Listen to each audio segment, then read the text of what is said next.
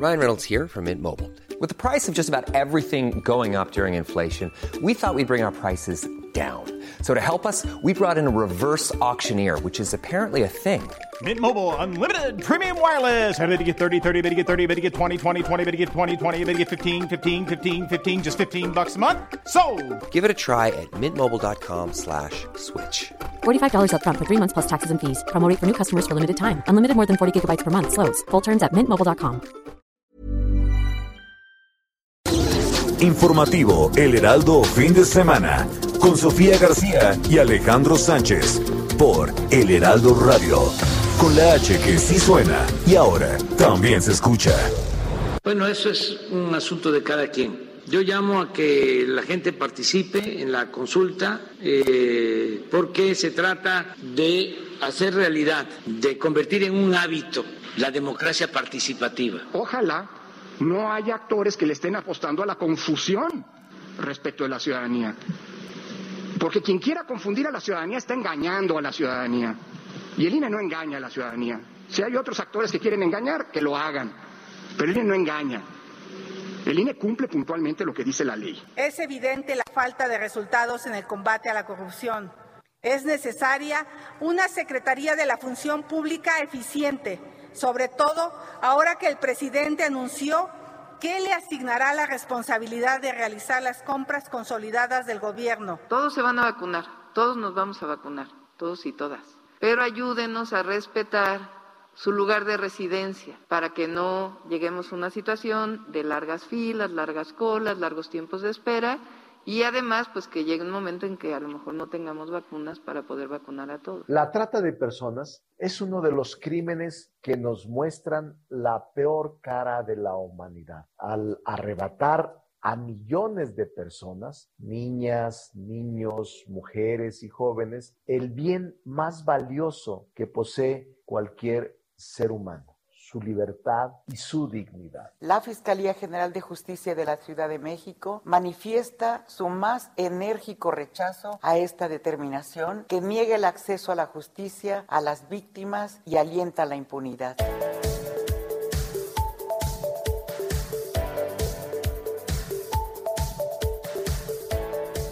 Hola, ¿qué tal? Muy buenos días. Son las 7 de la mañana con dos minutos en este primer día de agosto. Hoy 1 de agosto del 2021. Bienvenidos a los micrófonos del informativo fin de semana. Recuerde que estamos todos juntos a partir de las de esta hora de las 7 hasta las 10 de la mañana en todas las frecuencias de El Heraldo Radio a nivel nacional, ya sabe, de punta a punta y también más allá de las fronteras. Gracias por acompañarnos este domingo en donde, bueno, pues sin duda es un domingo especial, es un domingo histórico, es un domingo en el que por primera vez se llevará a cabo un ejercicio cívico una de esta naturaleza, una consulta popular en donde el Heraldo Media Group estará cubriendo todo este ejercicio. Se dará una cobertura especial para que usted tenga toda la información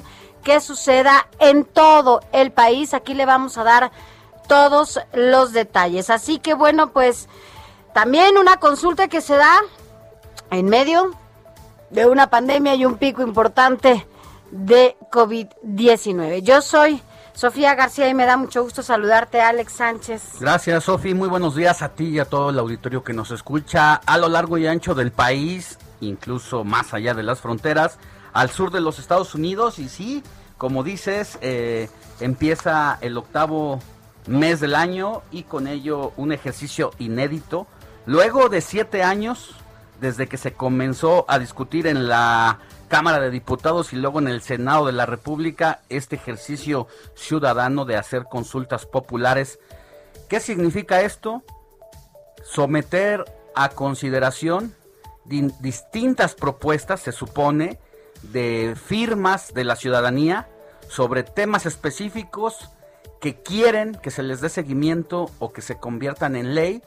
Y hoy, después de siete años, hemos llegado a ese día, pero en el camino han ocurrido un montón de cosas en torno a esta consulta popular, porque primero se juntaban firmas ciudadanas para que fuera una propuesta totalmente y auténtica de la ciudadanía.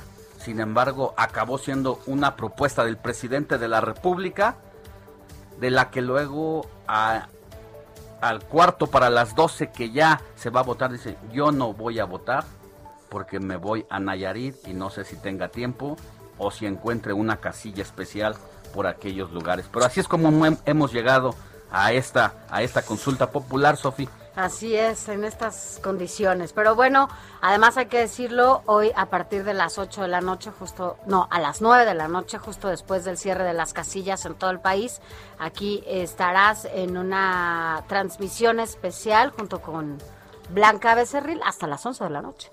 De 9 a 11 o si lo requiere un poco más allá. Estaremos transmitiendo de, manera simultánea a través de los micrófonos del Heraldo Radio y por el, Heraldo Televisión. Allí vamos a darle todo a conocer de lo que ha pasado en esta jornada y sobre todo saber en qué queda el resultado. Se supone que para que pueda darse eh, ese ejercicio que busca la pregunta de la consulta ciudadana de perseguir o de investigar a exfuncionarios de otras administraciones y también queda un poco ambigua la pregunta porque como también dice que funcionarios del pasado o pues puede ser de ayer, ¿no? Puede ser del pasado, el pasado es sí, es ayer. El pasado es ayer, Y de otros regímenes, entonces también estará contemplado Manuel Barlet. Exacto. Estará contemplado Marcelo Ebrard, cuando también hay una situación en torno Velasco, a ellos. también. Pero bueno, de eso vamos a hablar justo en todo el informativo durante las próximas horas. Así no está tan fácil. No está tan fácil, mi Quique. Qué buenos días, Quique. Buenos días, productor. Gracias de verdad por escucharnos. Ojalá que usted esté en camita tomándose un café o, bueno, empezando a informarse con nosotros a partir de este momento. Quédese porque arrancamos rápidamente con un resumen de noticias. Informativo El Heraldo Fin de Semana. Lo más importante en resumen.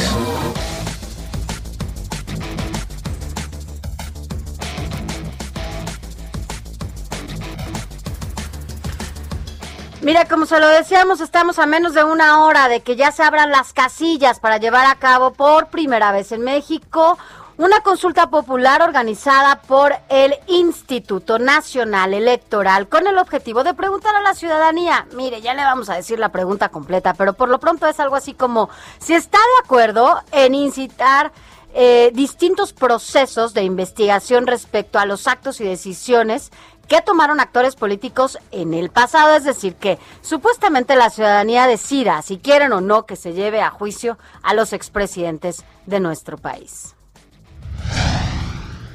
En más información y a propósito de la gira por Nayarit que hace el presidente de la República, Andrés Manuel López Obrador, este reprochó al Instituto Nacional Electoral que no haya casillas suficientes ni especiales para que toda la población vote ya que él no podrá hacerlo por no encontrarse en su lugar de residencia y ante posturas de que será un fracaso la, postura popular de este domingo, el presidente Andrés Manuel López Obrador afirmó que la democracia no puede fracasar. Y en tanto, también en más de este tema, Lorenzo Córdoba, el presidente eh, consejero del INE, llamó a todos los ciudadanos a participar en la consulta popular. Córdoba aseguró que la organización de esta consulta ha sido todo un éxito. De 57 mil mesas receptoras serán instaladas en todo el país para recabar la opinión de la ciudadanía en torno a la pregunta avalada y redactada por la Suprema Corte de Justicia de la Nación. Más de 93.6 millones de mexicanas y mexicanos inscritos en la lista nominal de electores estamos convocados a participar en este inédito ejercicio de democracia participativa. Por primera vez en nuestra historia se llevará a cabo una consulta popular a nivel federal organizada por el INE con la calidad técnica, profesionalismo y bajo los principios de legalidad, transparencia, imparcialidad, objetividad y certeza que rigen la función electoral. Y en unos minutos nos estaremos enlazando hasta el INE para el arranque de esta jornada cívica el Heraldo Media Group. Daremos cobertura especial a este ejercicio cívico mediante un programa especial que me toca conducir con mi compañera Blanca Becerril a partir de las 9 de la noche y hasta las 11 de la noche por el Heraldo TV y el Heraldo Radio de manera simultánea. Ahí te veremos.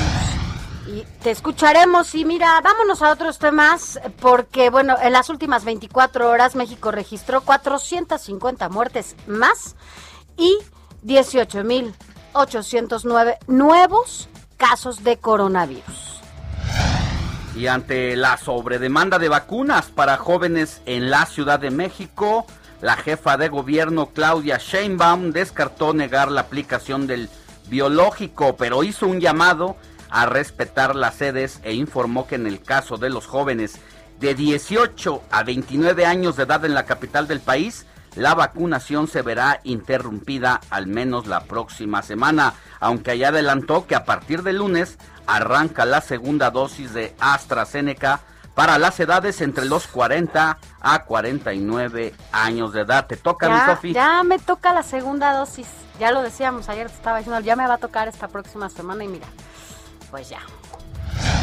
Bueno, eh, fíjate, mientras esto pasa en la Ciudad de México, en Quintana Roo los centros turísticos están abarrotados, la zona hotelera de Cancún, este epicentro de la vida nocturna, bueno, pues cientos de turistas se conglomeran sin cubrebocas ni sana distancia. San Luis Potosí, Nuevo León, Sonora y Oaxaca están rompiendo récords en contagio y están a punto incluso de regresar a semáforo rojo.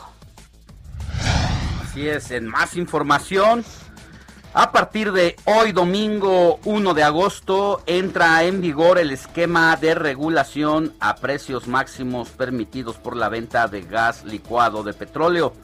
Eh, de acuerdo con la lista de precios en la Ciudad de México, el costo por kilo del gas tendrá un máximo de 21.33 por pesos en cada una de las 16 alcaldías. En tanto, en el Estado de México el precio oscila entre los 21.50 y los 21.33 pesos. Más adelante le daremos los costos que se darán en los diferentes estados de la República y más adelante le damos nuestro WhatsApp para que nos escriba y nos diga cuánto, en cuánto está pagando usted en este momento el precio de gas en cualquier lugar de la República. Díganos de dónde nos escribe y en cuánto paga, pues ya sea el kilo o luego uno tiene la medida de por tanque Ajá, de ajá. 20 kilos o de 40, cuánto está pagando. Y mire, eh, tras el anuncio hecho por el presidente Andrés Manuel López Obrador de crear la empresa Gas Bienestar, bueno, pues ahora el gobierno federal está listo para construir ya y operar las gasolineras del bienestar. El próximo 3 de agosto, es decir, esta semana, el gobierno federal anunciará ya la construcción y operación de este tipo de estaciones de servicio, las cuales se ubicarán a lo largo de la ruta del recorrido del tren Maya. En información internacional, China confirma que ha registrado el peor rebrote de COVID en los últimos meses, el cual fue atribuido a la variante Delta. En las últimas horas, el país asiático registró nuevos casos. Esto lo detalló según información de la Comisión Nacional de Salud. Y bueno, eh, mientras varios países occidentales buscan ya ampliar la población con la pauta completa ya de vacunación anti-COVID, Israel, Israel se adentra en un terreno desconocido administrado desde ayer con una tercera inyección. Mire, para impulsar la campaña, el presidente Isaac Herzog, de 60 años, y su esposa también recibieron la tercera dosis de Pfizer en un hospital allá en Tel Aviv. Y mire, Chile se convierte en el país de mayor vacunación. Le digo por qué. 8 de cada 10 adultos han sido vacunados. Por ello las autoridades felicitaron a la población a alcanzar niveles tan altos de vacunación. Consideran la posibilidad de aplicar incluso una tercera dosis del antídoto.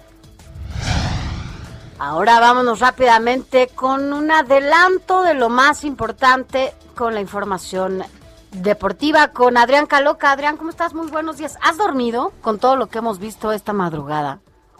Hola Sofía, hola Alex, muy buenos días. Sí, la verdad es que ha sido bastante difícil poder dormir con tanta actividad justamente en esta justa veraniega en la cual pues hemos estado bastante atentos con toda la participación de los mexicanos y es que nos ha dejado varios resultados. La clavadista Aranza Vázquez termina sexto en la final de trampolín de tres metros en individual, por supuesto.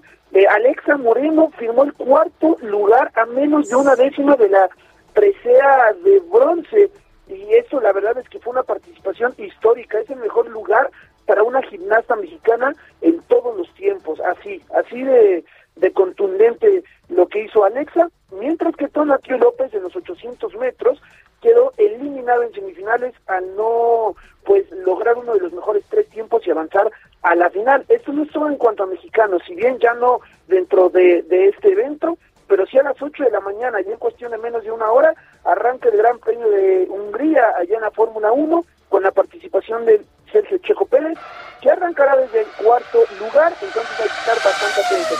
Más adelante les platico acerca de fútbol, por supuesto, hoy es la final de la Copa Oro y los resultados y encuentros que habrá en la jornada 2 de la Liga MX.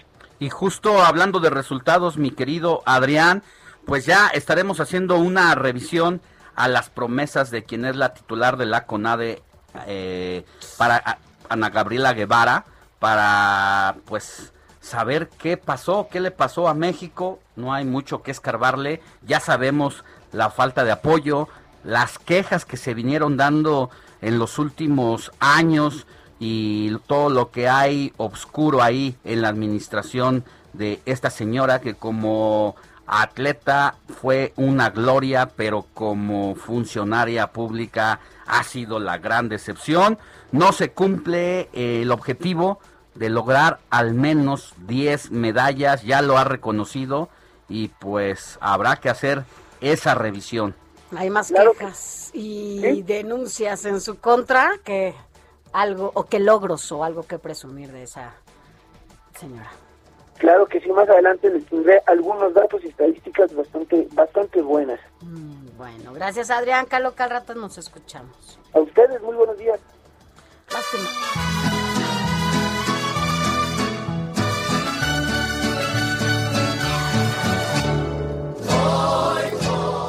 Y ahora vámonos con mi querida Moni Reyes, quien nos dice a quién celebramos hoy, primero de agosto, mi querida Moni.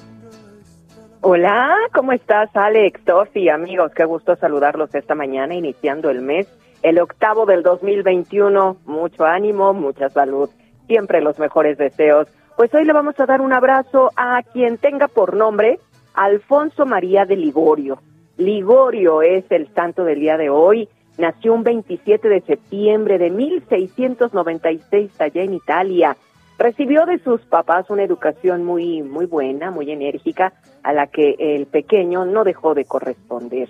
Así es que les platico que obtuvo un título de abogado a la edad de 16 años, después de ejercer su profesión con mucho éxito durante varios años, que creen, pues te quedó tan conmocionado por un error, un error involuntario al tratar un caso en la corte, que decidió dejar el mundo para seguir la voz de Dios, llamándolo al sacerdocio.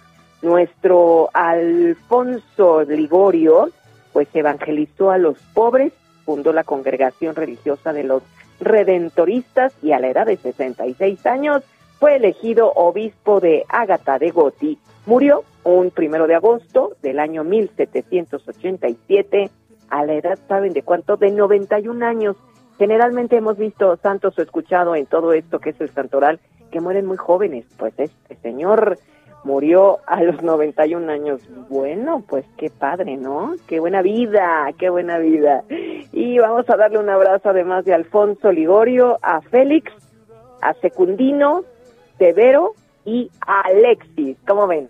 Muy bien. Pues un abrazo para todos ellos, para los que cumplen años también o celebran, no sé, su aniversario de bodas, su graduación, o por qué no hasta su divorcio.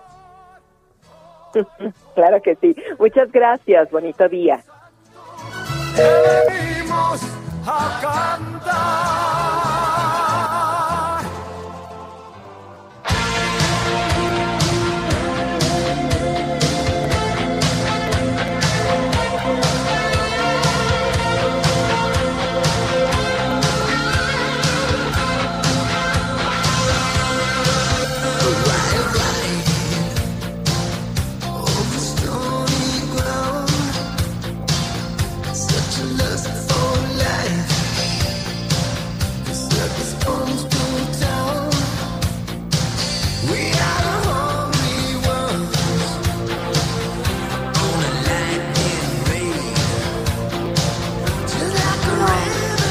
Pasar bien este día.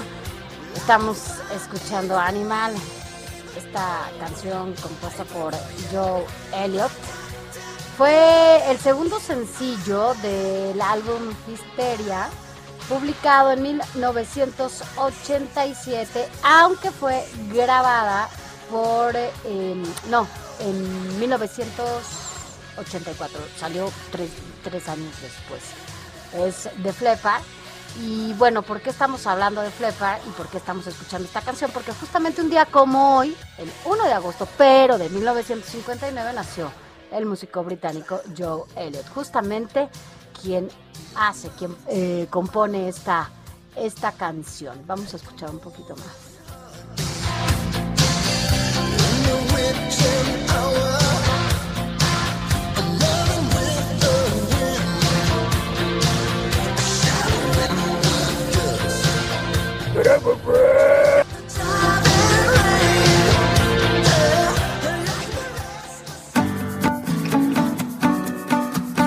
Escríbanos o mándenos un mensaje de voz al WhatsApp del informativo fin de semana 5591 63 51 19.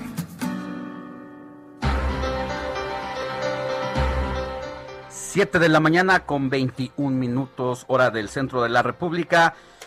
Mire, eh, pues ya les decíamos, vamos a darle a conocer todos los detalles sobre el tema del gas LP. Una noticia que suena consoladora, sobre todo cuando uno saca de la cartera los billetes para pagarle al gasero el cilindro o cuando llega el camión a tu casa y tiende la manguera o cuando llega el recibo del gas eh, natural.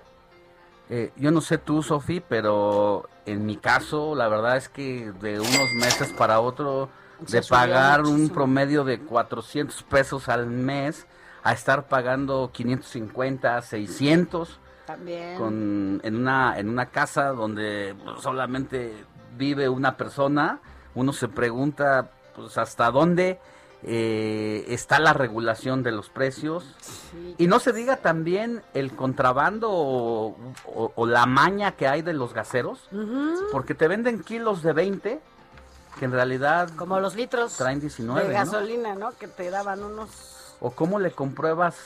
¿Cómo le, le- No es tan fácil, o sea, se supone que hay un reloj que cuando llega el gasero en el camión, se trepa a la azotea Se supone. Y comienza a inyectar ahí el gas a tu ta- al tanque comunitario, pues realmente ¿quién fiscaliza a ese gasero? Entonces, ha habido un abuso por parte de ellos, precisamente, pero también lo que dicen los expertos del Comité Regulador de la Energía y otros especialistas, a los que Andrés Manuel López Obrador no quiere, que no es tan fácil regular eh, así como así el precio del gas, porque puede hablar incluso de desabasto. A ver, bueno, pero es que ya sabemos los anuncios que, que hace el presidente de la República, pero nosotros le estaremos aquí informando justamente cuáles son esos costos o máximos y mínimos que te tendrán en los diferentes estados del país, sobre todo a partir de hoy, 1 de agosto. Escríbanos, escríbanos, por ejemplo, cuánto pagaba, cuánto paga ahora de gas, cómo se ha incrementado, cómo ha lastimado esto sus bolsillos a nuestro WhatsApp 5591 63 51 19. Se lo repito, 55 91 63 51 19. Díganos, díganos cómo le va en estos precios actuales del gas. Según esto, con la regulación que estamos teniendo a partir de hoy, va a haber, ¿no? Una reducción del 10%. Veamos si así se da en esta regulación. Pero bueno, vamos a hablar de, de muchas otras cosas más. La consulta ciudadana, COVID-19. Las pensiones, ¿sabes cuántas pensiones se han dado a raíz de la última reforma electoral de hace unos meses? Todo eso. De pensiones. Todo eso y más al volver de este corte informativo.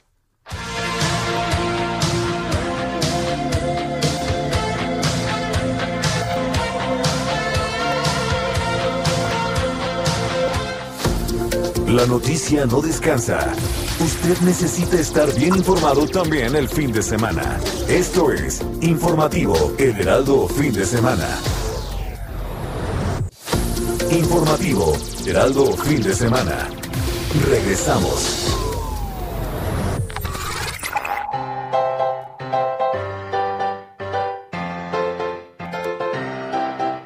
Cada primero de agosto se celebra el Día Mundial de la Alegría fecha que fue instaurada en el año 2010 por iniciativa del director creativo colombiano Alfonso Becerra en un Congreso de Gestión Cultural celebrado en Chile. Desde sus inicios, esta fecha se festejó en al menos 14 países. Hoy en día se celebra en casi todo el mundo.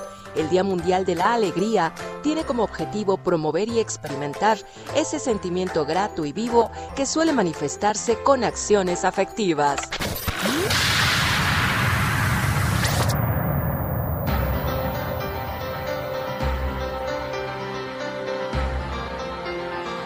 Siete de la mañana con 30 minutos, hora del centro del país. Recuerde, estamos aquí en los micrófonos de El Informativo fin de semana. Mire, ya se lo comentábamos, hoy en un día histórico para el país se llevará a cabo esta consulta ciudadana en donde, pues, ¿tú, tú te acuerdas de la pregunta, Alex, que hicieron los 11 ministros? Nada más para no, que la me gente... acuerdo, necesitaría volverla a leer, pero es un galimatías, la verdad, eh, en el que tampoco hay una claridad, es galimatesca y cantinflesca, Galimatesca. entonces eh, es difícil. La que sigue, por favor. Es difícil que se entienda. Tú, Quique, ¿te acuerdas de la pregunta? Alguien que nos diga de, de- de la gente que nos escucha si, si se acuerda.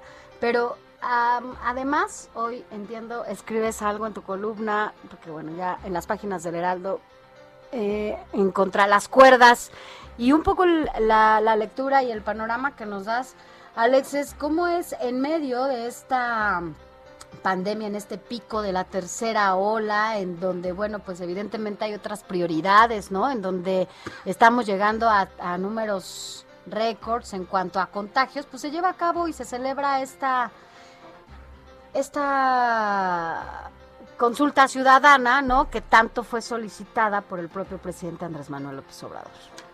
Sí, eh, la verdad es que es un día que es histórico en el tema eh, de la democracia, también eh, de lo que tiene que ver con el Congreso de la Unión, porque llegamos con este tipo de ejercicios, pero que se, se vició en el camino, dado que en ese sentido eh, lo que era una propuesta ciudadana acabó siendo una propuesta del presidente de la República muy muy a su manera y esto pues no no no es lo que ha hecho que no eh, tenga esta algarabía por parte de la ciudadanía. Y con ello en medio de esta situación estamos viviendo los últimos eh, los últimos o mejor, dicho, no los últimos, sino estamos viviendo una tercera ola de contagios a lo largo y ancho del país.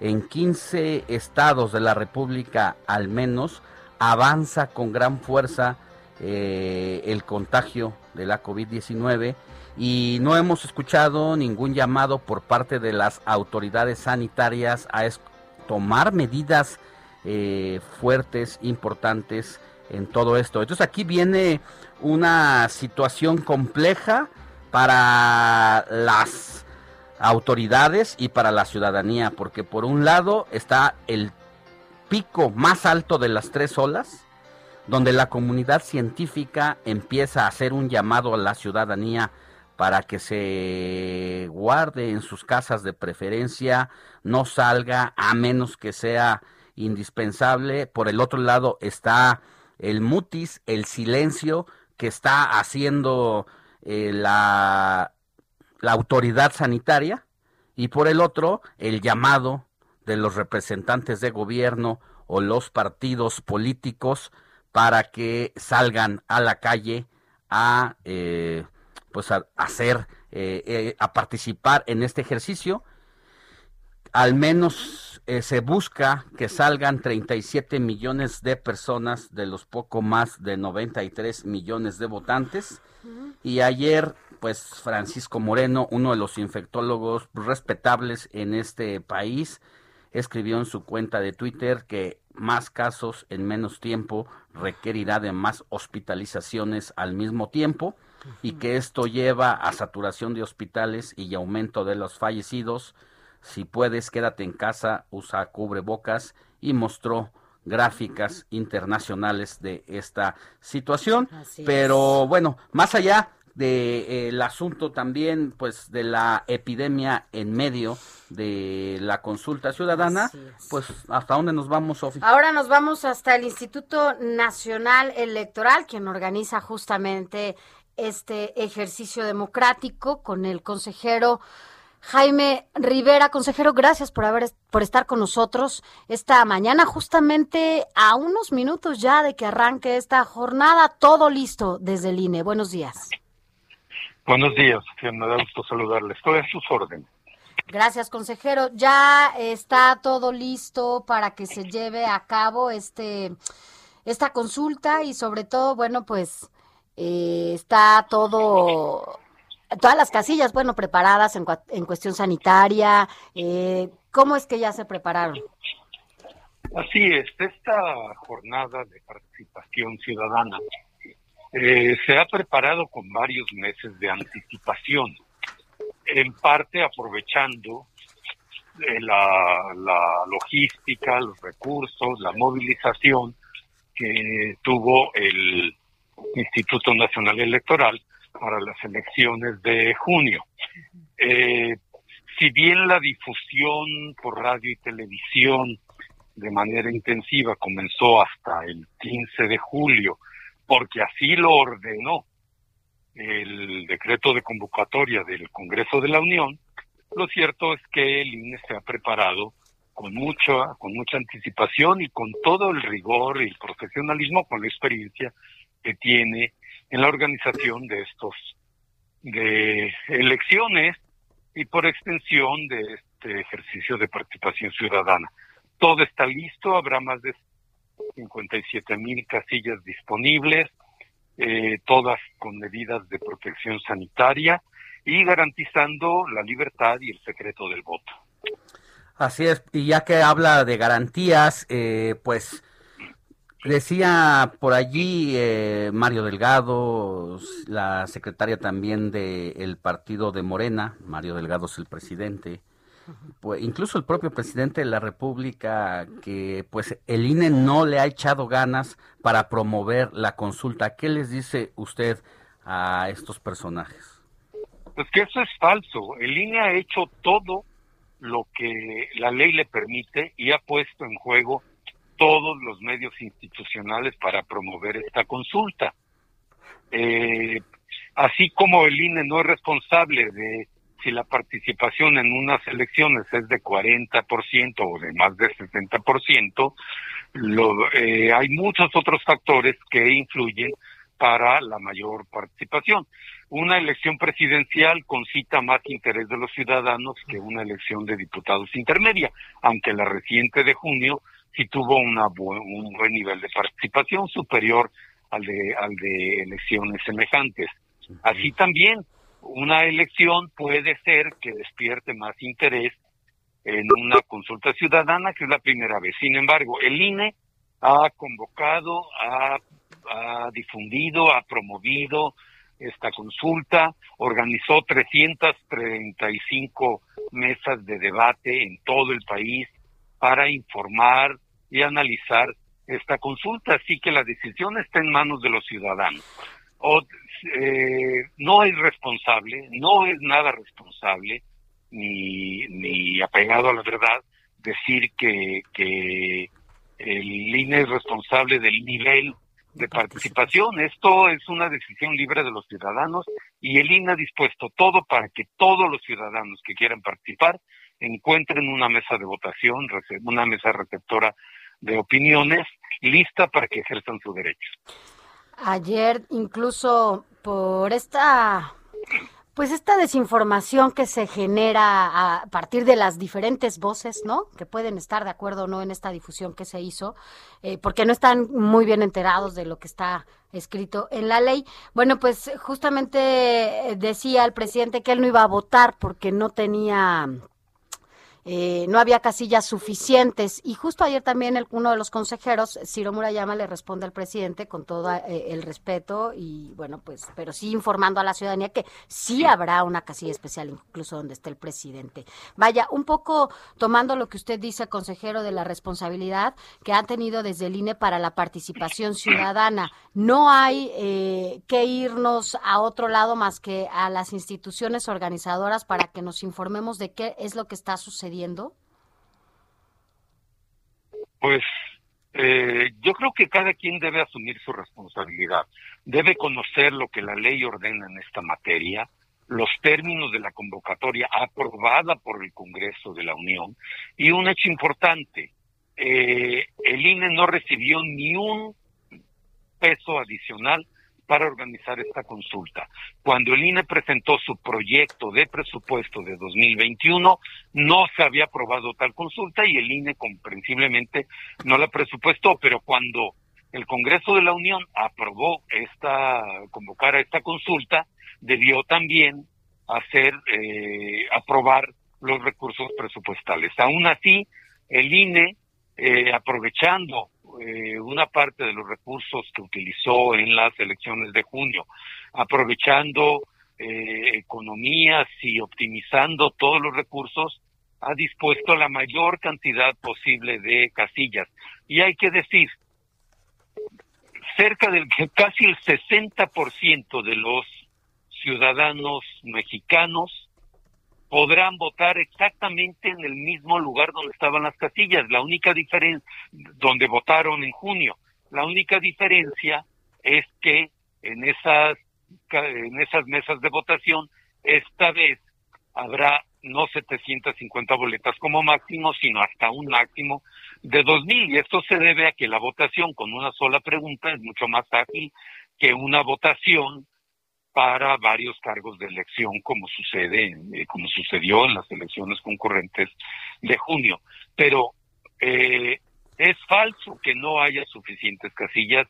La inmensa mayoría de los ciudadanos van a encontrar una mesa de votación cercana a su domicilio y con todas las garantías. Según la lista nominal, tienen que ir a donde está eh, la lista nominal y donde está su boleta esperándole para votar.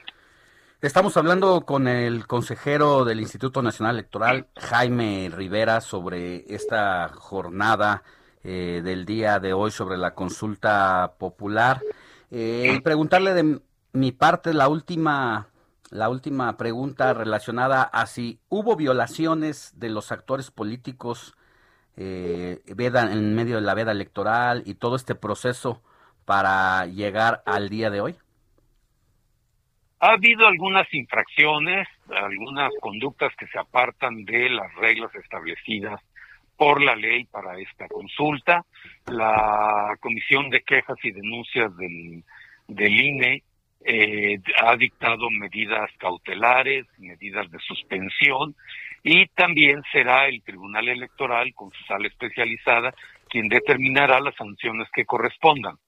Lo importante es que el INE está cumpliendo con su mandato legal y esperamos que todos los actores políticos sean responsables, no digan mentiras y mejor eh, contribuyan con una conducta apegada a la ley a que los ciudadanos sientan más confianza para acudir a este importante ejercicio de participación ciudadana. Muy bien. Consejero, gracias. Gracias. Sabemos que están a dos minutos ya de que se dé este arranque, este banderazo con los honores a la bandera que harán allá en el Instituto Nacional Electoral. Agradecemos su tiempo y estaremos nosotros desde aquí informando, desde el Heraldo de México, toda esta, todo este trabajo que se hará desde el Instituto Nacional Electoral. Gracias, consejero Jaime Rivera. Gracias a ustedes. Estoy para servirle, para brindar más información a la ciudadanía. Gracias.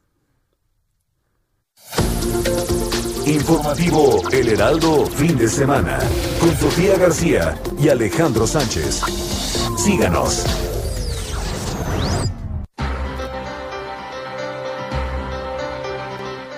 Y con honores a la bandera allá en la sede del Instituto Nacional Electoral empieza esta jornada cívica y hasta ya nos enlazamos con nuestro compañero reportero siempre atento a toda la información, Amado Azueta. Amado, buenos días. Hola, ¿qué tal Alejandro? Muy buenos días, Sofía, muy buenos días. Efectivamente, estamos aquí en las eh, instalaciones del Instituto Nacional Electoral, ubicado en Viaducto Tlalpan. En estos momentos, pues ya estamos a unos minutos de que empiece esta ceremonia en la explanada del Instituto Nacional Electoral para que los consejeros de esta manera empiecen a dar este banderazo de salida literalmente sobre estos esta consulta popular. Fíjate que para que todo el auditorio que nos está escuchando en este momento y tenga alguna curiosidad, haz de cuenta que estamos viendo lo que está ocurriendo o lo que ocurrió el 6 de junio. Medios de comunicación, están todo, todos los equipos llegando, está todo el, también eh, los eh, consejeros electorales, los equipos de los consejeros electorales, así como todo el personal que va a apoyar y que va a estar pues revisando todo lo que se va a llevar a cabo durante esta jornada de consulta. Y bueno, pues en unos momentos ya van a ser los honores a la bandera, va a estar la policía eh, capitalina, son los que van a hacer estos honores a la bandera, van a acompañar a los consejeros electorales precisamente para dar este banderazo de salida. ¿Y qué va a pasar después, Alejandro? Después de que se lleve a cabo esto, se van a instalar los consejeros y a las 8 de la mañana pues va a iniciar el Consejo General del INE y a esa misma hora que ellos van a empezar a, a dar cómo empieza todo, van a empezar a instalarse estas mesas receptoras de, de estas eh, de estas votaciones, de esta decisión que va a tomar la gente. Así que pues se espera que en estas 57 mil mesas receptoras pues pues la gente que quiera acudir pues lo haga eh, y nosotros desde luego vamos a estar pendientes. Alejandro, eh, te digo que aquí está todo tranquilo, a diferencia también de lo que ocurría en, en los en los comicios del 6 de junio, eh, está totalmente vacío, no hay nada, ningún manifestante alrededor de estas instalaciones, está fluyendo totalmente sin, sin ningún problema todo el tránsito sobre este, este punto de, de, viaducto Tlalpan, así que pues está muy tranquilo la manera como se va a empezar a llevar esta consulta y eso también genera pues un poco la percepción de lo, lo que va a ocurrir en las próximas horas durante esta jornada de consulta, Alejandro, que todo va a estar muy tranquilo y la gente pues va a estar participando. Alejandro. Muy bien, mi querido Amado, hay que recordarle al auditorio también que el reto de este proceso es juntar por lo menos el 40% del total de la población votante, es decir, 37 millones de personas al menos tendrían que salir a, a votar. A votar, a decir si sí quieren o no están de acuerdo en que se lleven a cabo las acciones pertinentes, estoy leyendo la pregunta, con apego al marco constitucional y legal para emprender un proceso de esclarecimiento de las decisiones políticas tomadas en los años pasados por los actores políticos encaminado a garantizar la justicia y los derechos de posibles víctimas. Y nada más dos datos para tener eh, la consideración de esta situación. Sabemos que quienes han, se han convertido en los principales impulsores de este proceso es el partido Morena. El partido Morena y el presidente López Obrador tuvieron en las elecciones de 2018 30 millones de participantes. Es decir, necesitarían, necesitarían mucho más allá de los de los afiliados, de los eh, simpatizantes de los que y de la oposición, que la oposición lo está boicoteando de manera contundente. Y si a eso le agregamos que le faltan 7 millones y le agregamos que ha perdido Morena en los últimos años hasta no sé cuántos millones de, simpatizantes directos, bueno, eso sería muy debatible, pero ese es el número. Le faltan 7 millones. Así es, y hay que decirlo también, ayer había mucha gente que decía que sí iba a salir para decir el no. Y en este 37, más de poco más de 37 millones que tienen que participar en esta consulta ciudadana, no importa el sí o el no, con la participación que se tenga, con la participación que se tenga es como van a tomar en cuenta, eh, a validar, ¿no? Le dicen esta, esta consulta vinculante, la van a hacer vinculante,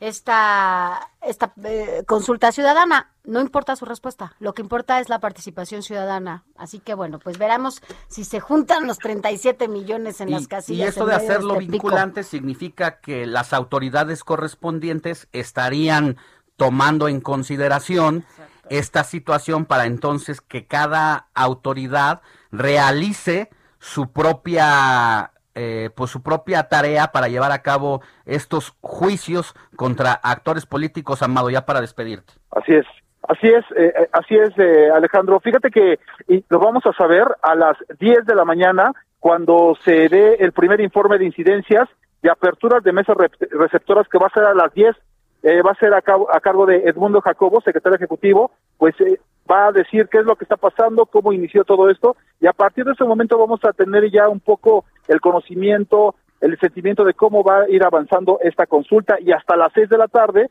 que se reanuda la sesión del Consejo General, pues vamos a ver cuál fue el balance de incidencias y cómo le fue a las mesas receptoras. Y hasta las diez y media de la noche vamos a saber eh, pues lo que lo que nos informe Lorenzo Córdoba, el consejero presidente, que va a dar un mensaje con los resultados del conteo rápido. Entonces va a ser una jornada rápida. Y una vez que ya está aquí, y eso hay que comentarlo a todo el auditorio, que una vez que ya el INE tenga los resultados, eso se va a pasar a la Suprema Corte. Y la Suprema Corte de Justicia son los que van a determinar si esto es vinculante o no ¿Y qué va a pasar y cuál va a ser la suerte de los expresidentes, Alejandro Sofía? Bueno, pues ellos determinaron la pregunta, les, toca, les tocará también esta parte y estaremos pendiente. Amado, ¿te parece si más tardecito, eh, como a eso de las nueve y media de la mañana, un poquito uh, más, eh, nos comunicamos contigo?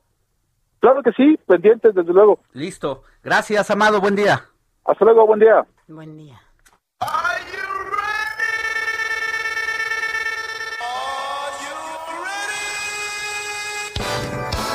Adrián Caloca, Deportes. Shake that thing, miss. Can I, can I shake that thing, miss? Can I, can I shake that Caloca, bueno, se nota que está aquí Quique, pero es que además eh, dinos dónde acabamos de obtener, de ganar México una medalla y de qué. Adrián Caloca, te saludamos otra vez. Hola Sofi, hola Alex, eh, nos saludamos antes del estrella de la mejor manera porque justamente como bien lo mencionas, nuestra delegación acaba de ganar una preciada más, también es de bronce y es gracias a la chiapaneca Areni Fuentes en alterofilia levantamiento de pesas dentro de la categoría de los 76 kilogramos, llegó a levantar hasta 105 kilos y pues bueno, esto se convierte en la preciada 72 en la historia de nuestro país dentro de este magno evento, ¿no? Dentro de todas las eh, ediciones me refiero, por supuesto, entonces pues bueno, ya suma tres nuestro país, eh, hablando de preciadas justamente en este evento deportivo, la justa veraniega, y pues ahora espera también de lo que siga haciendo los o sigan haciendo más bien dicho los atletas de nuestra nación a lo largo de esta jornada y por lo menos hasta el próximo domingo que es cuando sea la ceremonia de clausura para este evento. ¿Cómo ven la Es miedo al éxito, papi. Si la memoria no me falla, mi querido Adrián, eh, Soraya Jiménez en Sydney 2000 se convirtió en la primera mujer de México incluso en ganar una medalla, eh, la de oro en ese caso, en, en, este, en esta disciplina. Qué buena memoria tienes, Alex. Así es justamente como lo acabas de mencionar. Y es la cuarta en la historia para nuestra nación dentro del levantamiento de pesas. ¡Uh, la, chulada! Exacto, ahí vamos. Con, con todo, la verdad es que Aremi nos hace despertar bastante bien este, este domingo. Y también, pues, bueno, lo que les mencionaba desde hace ratito, no hay que olvidar también lo que hizo Alexa Moreno es la mejor participación de gimnasia en la historia también de nuestra nación, a menos de una décima también haber ganado medalla. No, y además hay que decirlo, una, una mujer que rompió con esquemas, que rompió con estereotipos y que a pesar de todo ha sido, como lo mencionas, la mejor gimnasta que ha tenido México y que, bueno, pues qué lástima que quedó en cuarto lugar, pero sin duda nos representó muy bien.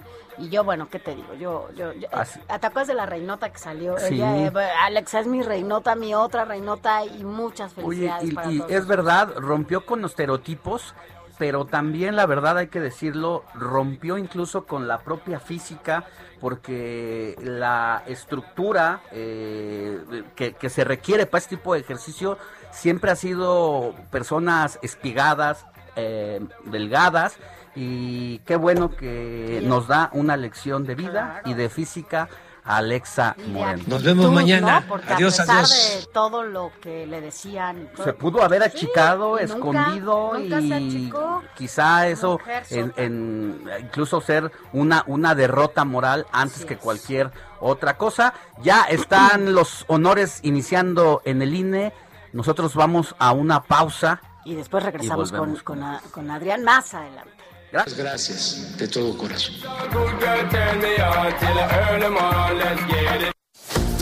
La noticia no descansa. Usted necesita estar bien informado también el fin de semana. Esto es Informativo El Heraldo Fin de Semana. Informativo Heraldo Fin de Semana. Regresamos. Noticias a la hora. Heraldo Radio le informa. 8 de la mañana en punto.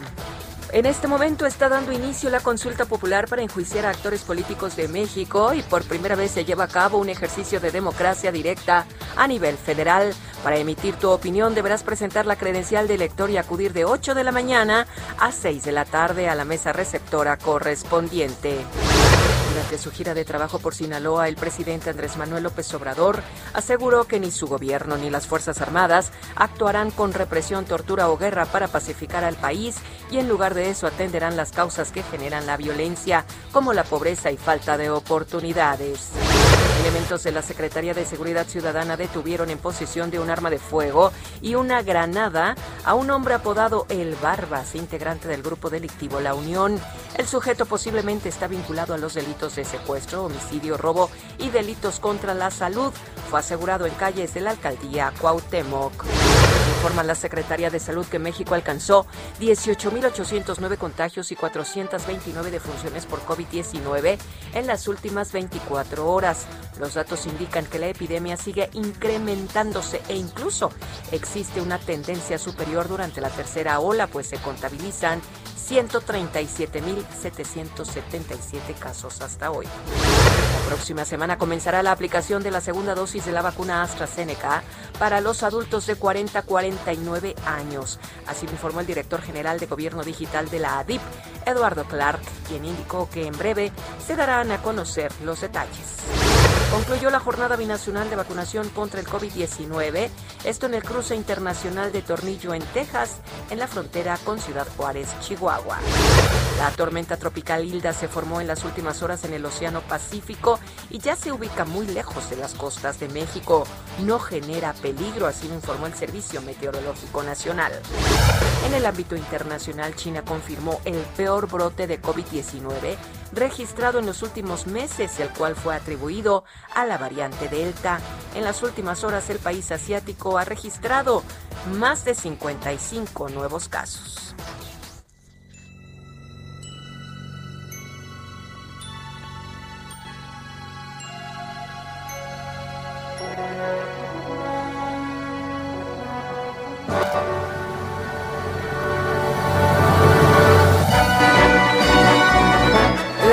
Las salas de Broadway exigirán al público estar vacunado y portar mascarilla en todos los espectáculos. Así lo dijo la industria teatral de Nueva York. En momentos que Estados Unidos está extendiendo la vacunación obligatoria contra el COVID-19, los artistas y el personal de los shows y las salas también deberán estar inmunizados. Así lo dijo en un comunicado la Broadway League.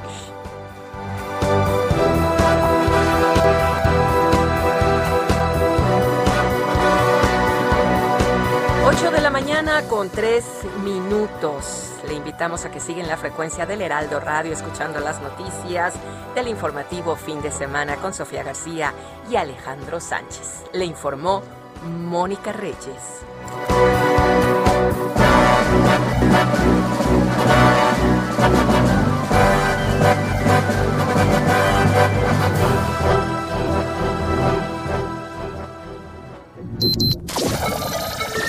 Esto fue Noticias a la Hora. Siga enterado.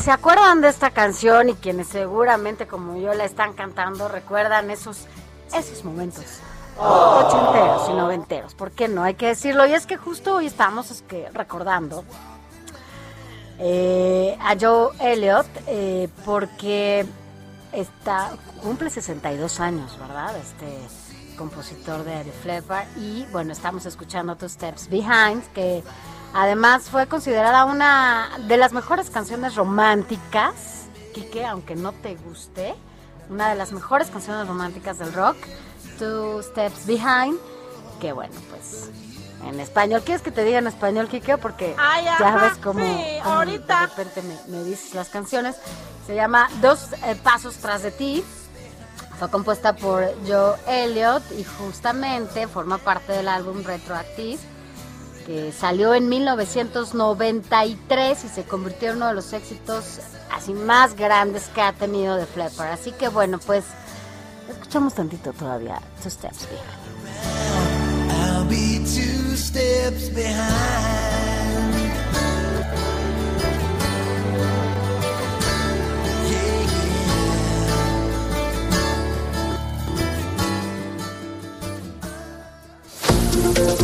Informativo El Heraldo, fin de semana. Con Sofía García y Alejandro Sánchez. Síganos.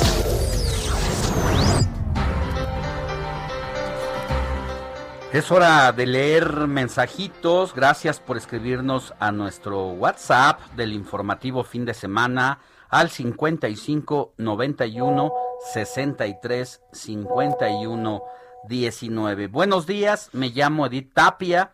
Soy de la alcaldía Gustavo Amadero. Tengo poco tiempo escuchando su programa, pero eso ha bastado para que me quede con ustedes. Y por favor, si me pueden dar información de las vacunas para adultos de 40 años. Ya no alcancé a escuchar si es para la Ciudad de. México o para el Estado de México. Gracias por su atención. Que tengan excelente, en excelente día. Sí, Ahora mismo se lo, se lo decimos. Sí, es para, para de 40 a 49 años. Va a empezar la segunda dosis de AstraZeneca esta semana que viene. Eh, más tarde vamos a hablar con, bueno, en unos minutos vamos a hablar con Carlos Navarro que trae toda la información del esquema de vacunación, pero sí ya nos toca. De 40 a 49 años es esta semana la segunda dosis. A ver cómo nos va. La verdad es que AstraZeneca ha sido de las que más reacciones ha ha provocado, la que más memes ha hecho y sin duda, bueno, pues ya aquí te, te daremos toda la información. Gracias. Nada más no nos dice su... Gracias, sí, Edith Ah, Tapia. sí, Edith Tapia. Gracias, Gracias, Edith. Edith. ¿Y qué más nos habla? De Atlajomulco, no, de Tlajomulco, de Zúñiga, Jalisco, siempre nos escuchan. Gracias, gracias por escucharnos. Buenos días, Alex y Sofía. El pasado, esto se refiere a la pregunta que hace eh, la consulta popular, el pasado, inicia en el segundo anterior. Entonces, los actores políticos de la 4T también forman parte del pasado, por lo cual muchos de los funcionarios actuales deben de encontrarse bajo los efectos de la consulta. Lo platicábamos aquí hace ratito con el productor. Entonces está también Manuel Barlet, ¿no? Que fue funcionario de Salinas de Gortari y al quien el propio López Obrador lo señaló de haber tumbado el sistema para un fraude en contra del ingeniero Cuauhtémoc Cárdenas. El asesinato también, el asesinato, el, as- el, el pasado también, pues es lo de la línea 12, ¿no? De- Así es, de Marcelo Ebrard, ¿no? Y también es en el pasado, cuando él era jefe de, de gobierno y donde se realizó, se construyó, se construyó. desarrolló todo lo que tiene que ver con la línea 12, eh, incluso la inauguró antes de, de salir de la jefatura de gobierno, ya les urgía. Entonces, bueno, cuando hablamos del pasado, efectivamente, tiene toda la razón. Quien nos escribe, estamos hablando del segundo anterior. Así que, bueno, pues a ver cómo, cuáles los criterios que se utilizan para este juicio cuando se habla del pasado. Y mira, justamente también nos escribe, buenos días, les saludo desde Tapachula, Chiapas, costo de gas de tanque de 30 kilos es de 670 pesos en las gaseras Z Gas. Y es que justamente a partir de eh, 1 de agosto entra en vigor la regulación que se hace eh, para el precio del gas en todo el país. donde se supone que la reducción es de al menos el 11% sobre el precio actual. Otro mensajito, saludos y bendiciones. Sofi, Alex, buen domingo. Yo voy a cargar el tanque de gas y me ahorro por lo menos 150 pesos. Y por cierto, no voy a votar para no hacerle el juego al señor.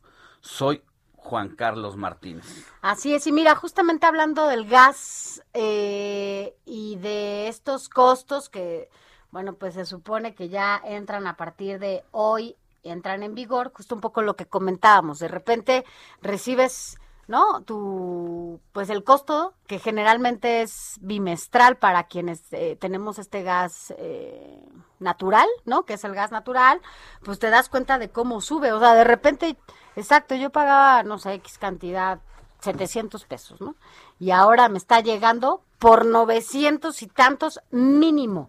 Y dices, no, el consumo no, no subió, o sea, la verdad es que nos seguimos bañando los mismos, seguimos comiendo los mismos, es, es diferente, pero se está regulando en todo el país. Por ejemplo, para quienes nos escuchan en Baja California, ¿no? El costo va a estar entre los 19.56 pesos hasta los 20.68 pesos. En ¿qué otro estado? En Sonora, por ejemplo, desde 21.27 hasta 23.24 pesos. En Sinaloa, 21.09 hasta 25.65 pesos. En Nuevo León está entre 21.85 y 23.33 pesos. Así varía en diferentes lugares. En Michoacán, por ejemplo, está en 22.66. Esto tiene que ser con el costo actual y la regulación actual. ¿eh? En Aguascalientes, 22.97. En Querétaro, una ciudad totalmente industrializada, en 22.18. En Guerrero, 24.09 pesos, ¿no? O sea, cam- Aquí en la Ciudad de México, ningún usuario está obligado a pagar 11.52 pesos por litro para tanque estacionario y 21.33 pesos por kilogramo tratándose de cilindros metálicos. En la zona centro del país, ya habías dicho Puebla. No, Puebla eh, no, Puebla ah, no. Morelos, Puebla y Tlaxcala, eh, que concentra, además de obviamente el Estado de México y la Ciudad de México, que concentran el 36.5% de la demanda de este carburante, pues tendrán precios máximos dependiendo de los municipios. Ya les decíamos que oscila entre 21.33 y 8 pesos por kilogramo y litro respectivamente. Pero síganos escribiendo y díganos eh, cuánto está pagando de gas, cuántos, so- cuáles son los abusos. Y después de esto, no deje de eh, dar, le damos una recomendación que cuando compre el tanque de gas, ponga su celular a funcionar para que cuando llegue el gasero usted pueda estarlo grabando y si le dice que no es eh, respetable el precio actual, el que está entrando en vigor hoy, la próxima semana nos lo manda y nosotros aquí lo damos a conocer. No deje de tomarle datos al camión, repartidor, placas y características para que si empiezan los abusos, nosotros aquí con mucho gusto los vamos a, A dar a conocer. Así es, pero mire, vámonos a otros temas que también son de gran importancia para usted que nos escucha y siempre hemos hablado de, bueno, pues cómo debemos garantizar, ¿no? Por lo menos nuestra última etapa o por lo menos después de haber trabajado tantos años, por lo menos tener una pensión digna que nos haga vivir o nos pueda hacer vivir eh, pues de forma adecuada. Y ¿no? sobre Digna. todo porque el pasado 20 de diciembre, Sofi, de, del año 2020, se publicó en el Diario Oficial de la Federación una reforma a la ley del Seguro Social, cuyo propósito era robustecer el sistema de pensiones en México basado en cuentas individuales o de contribución definida que rige para los trabajadores asegurados desde el 1 de julio de 1997. Así es, Alex. Y mira, mira, que nos expliquen bien de qué se trata todo este tema. Si usted está ahí, ponga atención porque es importante. Si conoce a alguien que tenga problemas con su pensión, agradecemos que esté con nosotros al experto en temas de pensiones, socio director de asesores patrimoniales, Ricardo Velázquez Luna, porque sin duda hablar de las pensiones con tantas reformas y con tantos cambios que se han llevado a cabo, bueno, pues a veces la gente no tiene claro cuál es la ruta y si efectivamente ya puede pensionarse de acuerdo al número de semanas que tiene. Buenos días. Eh, buenos días eh, a ambos, gracias por la invitación. Cuéntenos, eh, a partir de esta reforma que eh, se dio a finales de 2020, ¿cuál es la situación actual? Eh, ¿Cómo está funcionando? ¿Esto benefició a los pensionados? ¿Los perjudicó ya en la práctica? Bueno, eh, la realidad es cualquier mejora que contribuya a que la gente ahorre más, eh, pues va a ayudar, ¿no? La realidad es que fue buena, eh, no obstante es perfectible, ¿no? Todavía es mejorable. Yo te podría decir los puntos buenos es que la gente eh, va a ahorrar de manera indirecta, pero va a ahorrar eh, mucho más, ¿no? Está ahorrando hoy el equivalente al 6.5% de su salario y la propuesta es que suba hasta el 15% ese ahorro. Y la gente, si se pensiona con lo que ahorra en este nuevo sistema de pensiones a partir de 1997, la gente que cotiza a partir de, esta, de este año se va a pensionar prácticamente con lo que ahorre, ¿no? Al final de su vida laboral, con el dinero que tenga, comprar un seguro de renta vitalicia. Entonces, entre más dinero tenga, mejor le va a ir. En ese sentido, el que el ahorro haya incrementado ayuda. Otro tema importante es que eh, se plantea la reducción de comisiones de parte de las AFORES, eso también va a ayudar. La parte que creo que es mejorable eh, consiste en que este ahorro está 100% a cargo del patrón, el trabajador va a seguir ahorrando lo mismo que ahorraba involuntariamente en el orden del 1%, y el cargo de excedente del ahorro va a ser esto con cargo al patrón. Entonces, eso podría tener un efecto negativo, redundar en un incremento de precios o, o en una disminución del salario. Sin embargo, es bueno de, de, de inicio, ¿no? Ahora, entonces, eh, solo para que la gente que nos escucha eh, tenga o recuerde un poquito es, ¿cuántas son las semanas que deben de, trabajar para que puedan retirarse? Y con base en esto, eh, ¿hay algún porcentaje que les permita, o sea, si por ejemplo son más de mil semanas las que tienen que trabajar, ¿con cuántas mínimo sí pueden... Eh, pensionarse o pedir su pensión para retirarse y no y no este y bueno pues con ello ya no tener que llegar al máximo de, de semanas Ok, mira, existen dos grandes grupos hablando de las personas de la iniciativa privada que cotizan para el IMSS, dos grandes grupos eh, pensionarios. ¿no? La gente que hoy se pensiona normalmente lo hace por el régimen anterior, por el régimen de 1973. De hecho, los próximos 10 años la gente va a seguir pensionando en suma más del 90% por el régimen anterior. En ese sentido, todas las reformas que ha habido, incluyendo la del pasado diciembre, pues no afectan en nada. ¿no? Este grupo de personas eh, es el que pensiona, pues eh, base tenía como 500 semanas y para base de 500 semanas cotizadas a lo largo de su vida laboral y para base del cálculo de su pensión se promedian 250 semanas las finales. Esto es realmente lo que se hacía hoy. Sin embargo, el tema en boga son los jóvenes que se pensionarán después, porque ya no tienen este beneficio de cotizar, de pensionarse con tan poquitas semanas cotizadas, 500 semanas son 10 años, y aparte tampoco tienen un beneficio de pensionarse con base a un salario promedio. Ahora La doble. gente se va a pensionar con un mayor número de semanas. Eh, estaba en 1250, con la reforma se bajó a 1000.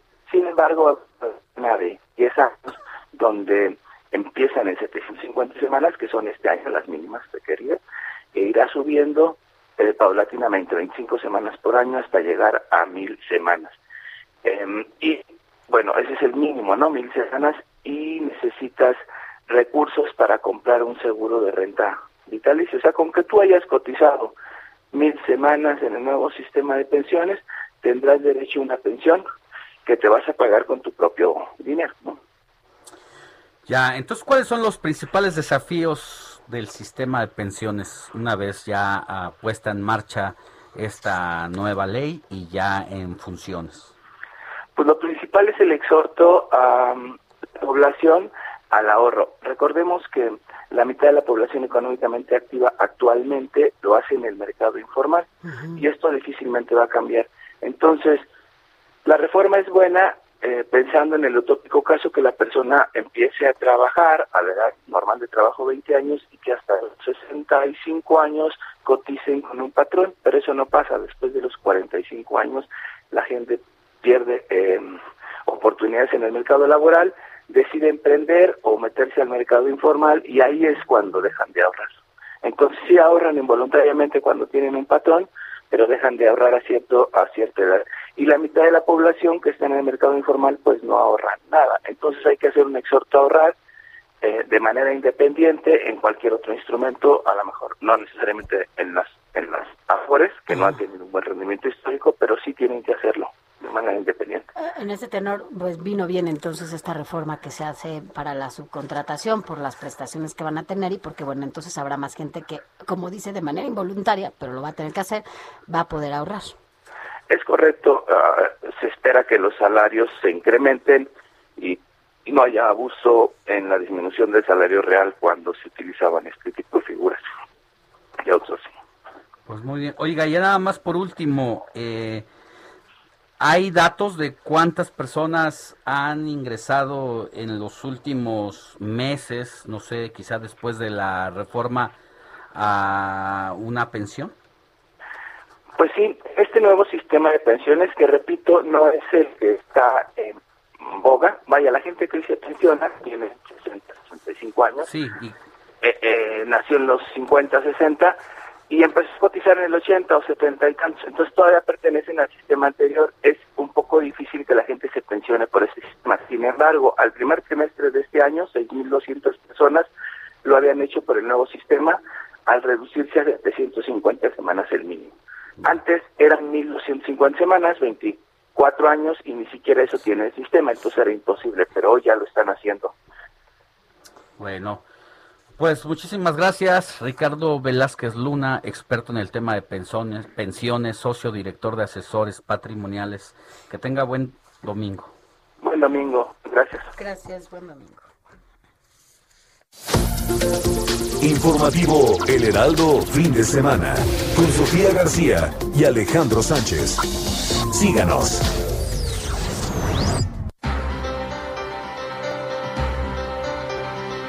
Antes de irnos a una pausa, Sofi, ¿sabes qué fue lo más buscado en Google en este mes que terminó de julio? A ver, cuéntame. ¿Qué fue? Pues todo lo relacionado a los juegos ¿Qué?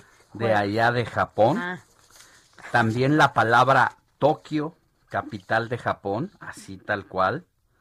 Los Olímpicos de verano, así también. La Copa de Oro en cuarto lugar de la CONCACAF. Y los cinco, pues también, los Juegos veraniegos. Todo lo Así que tenga que ver, ¿no? Con la justa que se está llevando a cabo allá en Japón. Creo que pues sí, ¿no? Porque además tampoco los hemos visto como en otros como en otros momentos en cualquier espacio, ¿no? Ha sido como yo no sé, la verdad es que yo no sé si tú has visto alguna Híjole, disciplina completa. La verdad es que te, voy a ser partido. honesto, yo no he visto, no he podido ver, en primera, por los horarios, ha sido Exacto. complicado, no he tenido oportunidad, y la otra creo que también pues hay un amargo sabor ahí, y bueno, luego, gracias a un poco también la, la, la- la- pues que no ha sido tan comunicado como otras veces, Sí, la eso difusión ha, sido impedido muy cortada, muy, ¿no? muy, por, muy- por muy llamarla de pobre, por llamarlo de esa forma. Vamos a una pausa y volvemos con más información. La noticia no descansa. Usted necesita estar bien informado también el fin de semana. Esto es Informativo El Heraldo Fin de Semana.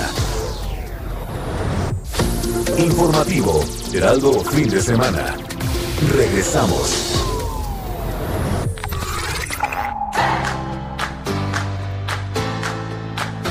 Escuchar música ayuda a reducir los niveles de cortisol, la hormona relacionada con el estrés. Contribuye a disminuir el dolor. Una terapia musical libera endorfinas que actúan como analgésicos naturales, mejora el estado de ánimo, disminuye la ansiedad e incrementa la memoria. Escuchar música puede ayudar a recordar cosas que se creían perdidas, beneficia a niños con autismo y calma a los bebés prematuros, ya que la música en vivo y las canciones de cuna pueden impactar de manera positiva en los signos vitales de ellos.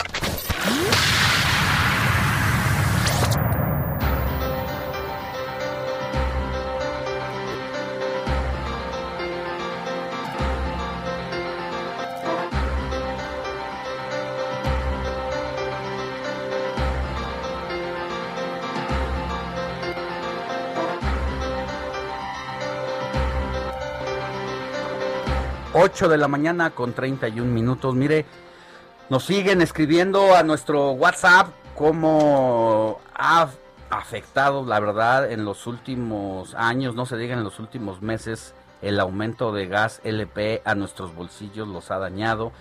Y aquí al 55 91 63 51 19 nos siguen escribiendo y mandando mensajitos de voz. Mire, aquí uno, uno de ellos. Hola, buenos días. Mi nombre es Francisco Camacho. Pues está canijo con lo del gas. Cada día cuesta más caro y, y los sueldos no suben, el dinero ya no rinde. Y con esto de la pandemia, pues está peor el asunto. Ojalá y lo regulen, ya que no suba, pero ojalá pudiera bajar de precio, que eso es un sueño guajiro muy grande. Buen día, gracias por escucharme, los escucho todos los domingos. Saludos a todo el equipo. Escríbanos o mándenos un mensaje de voz al WhatsApp del informativo fin de semana 5591 63 51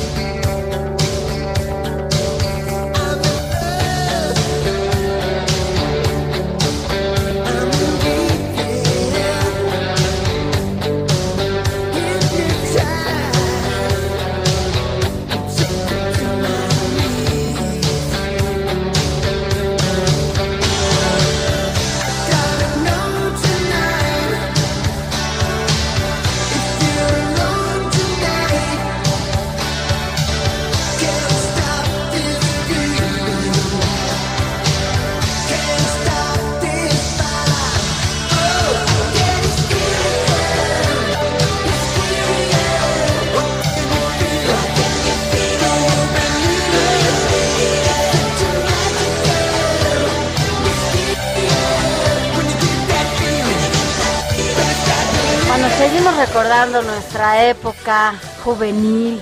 Aquí el productor nos trajo todo lo que tenía que ver con Joe Elliott, quien es quien está en The Flipper, porque hoy es su cumpleaños, entonces por eso estamos recordando esta banda británica con Hysteria, que es el tema principal del álbum del mismo nombre de The Flipper en 1987. Y bueno, hasta hoy, hasta hoy el, el material, por cierto, más exitoso, reconocido y recordado de esta banda. Y es que, bueno, pues, ¿quién no las bailó, las cantó?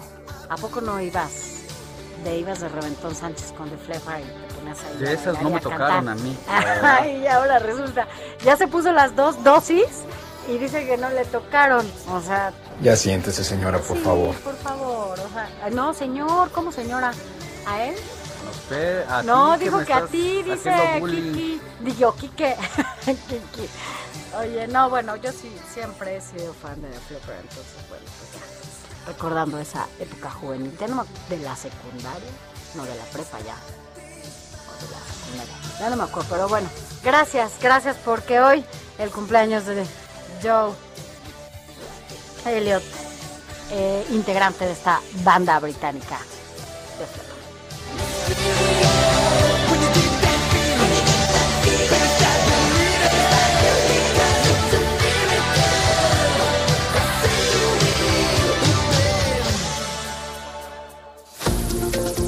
Informativo El Heraldo Fin de Semana con Sofía García y Alejandro Sánchez. Síganos.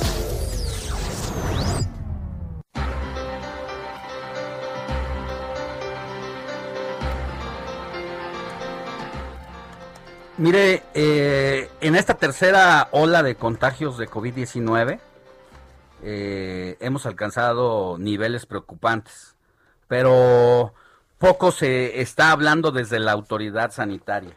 Por ejemplo, ayer buscamos a las autoridades del gobierno capitalino, a Eduardo Clark de la agencia digital que lleva todo eh, El registro. el registro de hospitales, de camas saturadas y pues no, no nos quiso contestar.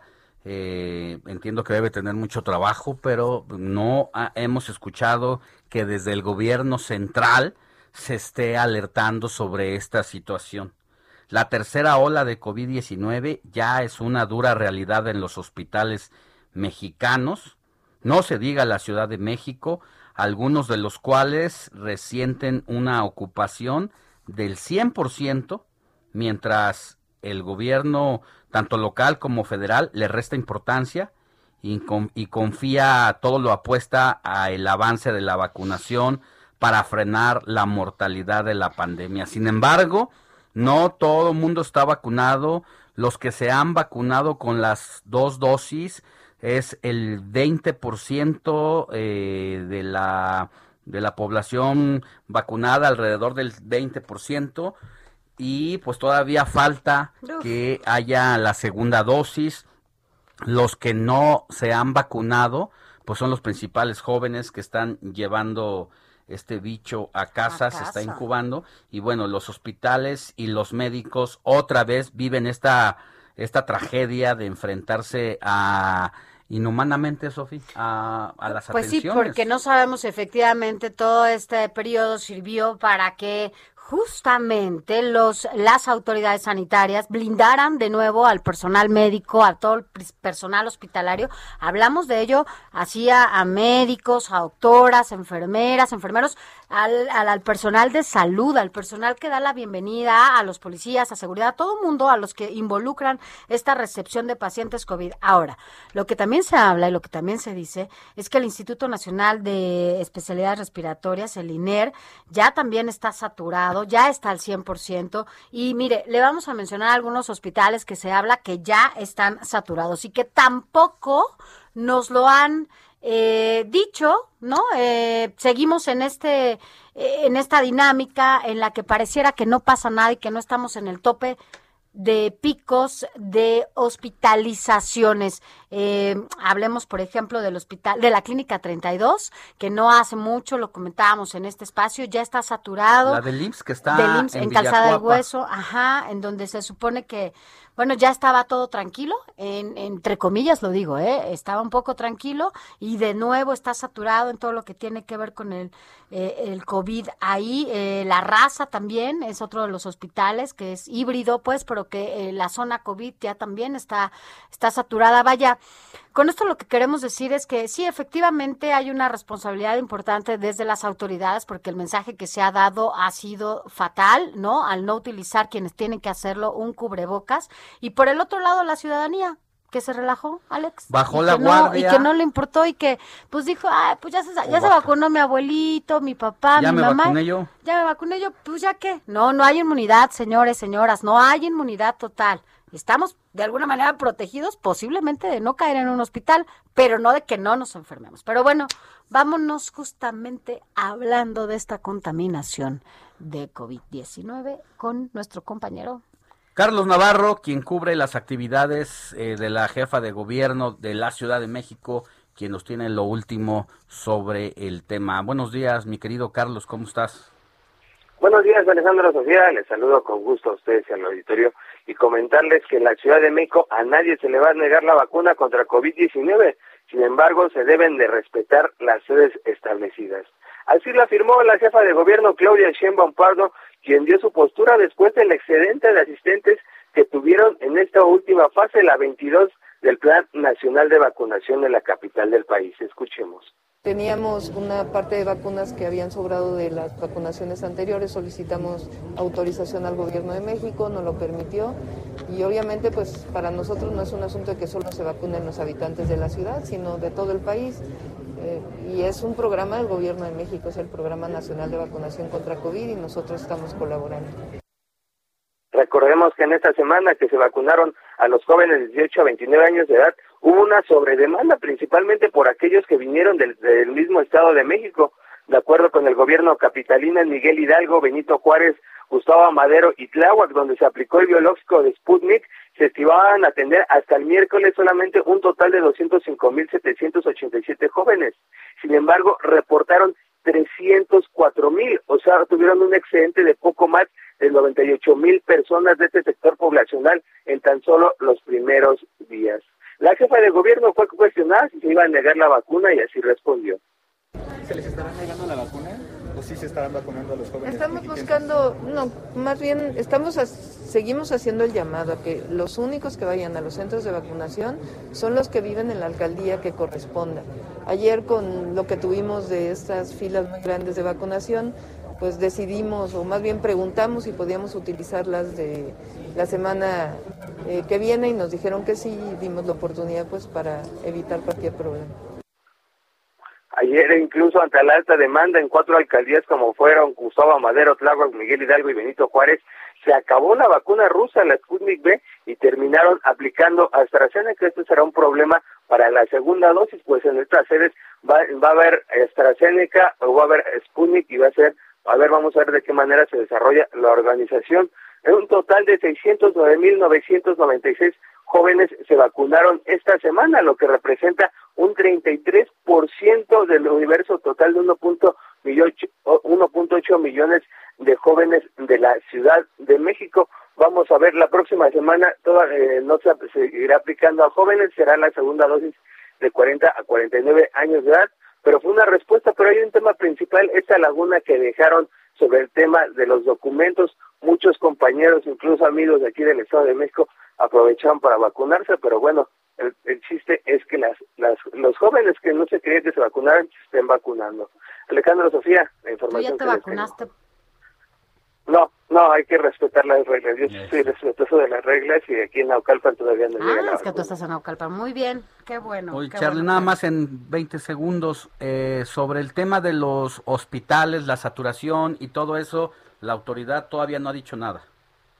El, el viernes pasado la jefa de gobierno, Claudia Sheinbaum, informó que hay poco más del 30% de la ocupación hospitalaria. Tienen habilitadas alrededor de 6.700 camas y pueden crecer a 10.000, pero ahorita todavía no señalan la, la ocupación Muy hospitalaria. raro, muy un tema raro eso, porque cuando uno conoce a las personas y está viendo que vas al INER, Instituto Nacional de Enfermedades Respiratorias, y hay un cartelón en la puerta que dice que no hay camas, mm, hay que hay que ponerlo en duda, pero estaremos pendientes, Charlie. Claro que sí, hasta luego, buenos días. Buen día, hasta luego. Vámonos con más información respecto a esto que, que, que estamos platicando, porque sin duda el COVID no puede, pues es que yo no sé quién pensó que ya no existía o que no pasa nada. Y bueno, para hablar de este tema, agradecemos que esté con nosotros en la línea el doctor Francisco Moreno Sánchez, quien es médico internista e infectólogo y también Premio Nacional de Salud 2020. Doctor Francisco Moreno, gracias por tomarnos la llamada para el informativo fin de semana. Y bueno, pues eh, ya lo estábamos escuchando, estamos con eh, cifras alarmantes eh, por el contagio de COVID y más hospitalizaciones y pareciera que no pasa nada, eh, doctor. Gracias antes de nada por la invitación a participar con su auditorio. Pues sí, mira, lo que está sucediendo es que el número de casos que se reportan diariamente pues, ha tenido un ascenso que ni siquiera en la segunda, en el segundo repunte tuvimos. ¿Qué, qué significa esto? Que está habiendo muchísimos contagios y desafortunadamente la gente que se contagia ahorita, un porcentaje de ellos van a necesitar hospital pues pronto, en una semana, 10 días, y ahorita los principales hospitales que sabemos pueden tener la capacidad de rescatar pacientes, porque pues el famoso discurso de camas sabemos que existe, que camas habrá, porque pueden habilitar, como dicen incluso ellos, seis mil camas, pues sí que no son seis mil camas de terapia intensiva o de medicina crítica. Ese ha sido el grave problema en México, que creen que con aumentar el número de camas se evita pues el aumento en la mortalidad que ha habido. Y por parte de la ciudadanía, pues se relajó totalmente las medidas de prevención durante los meses de mayo y junio, y pues ahorita estamos viendo esto, ¿no? Así es, doctor. Eh, de estas tres olas que hemos padecido en los, pues en esto, en esto que va de la pandemia, digamos que ahorita estamos en el pico más complicado incluso que la primera y la segunda ola. Pues es que eh, eh, tiene características estas eh, peculiares. Uno, pues, el, el ascenso ha sido, pues, si ustedes ven la pendiente, es mucho mayor que lo que ocurrió en diciembre. Eh, la segunda situación es que existe la afección de mucha gente joven.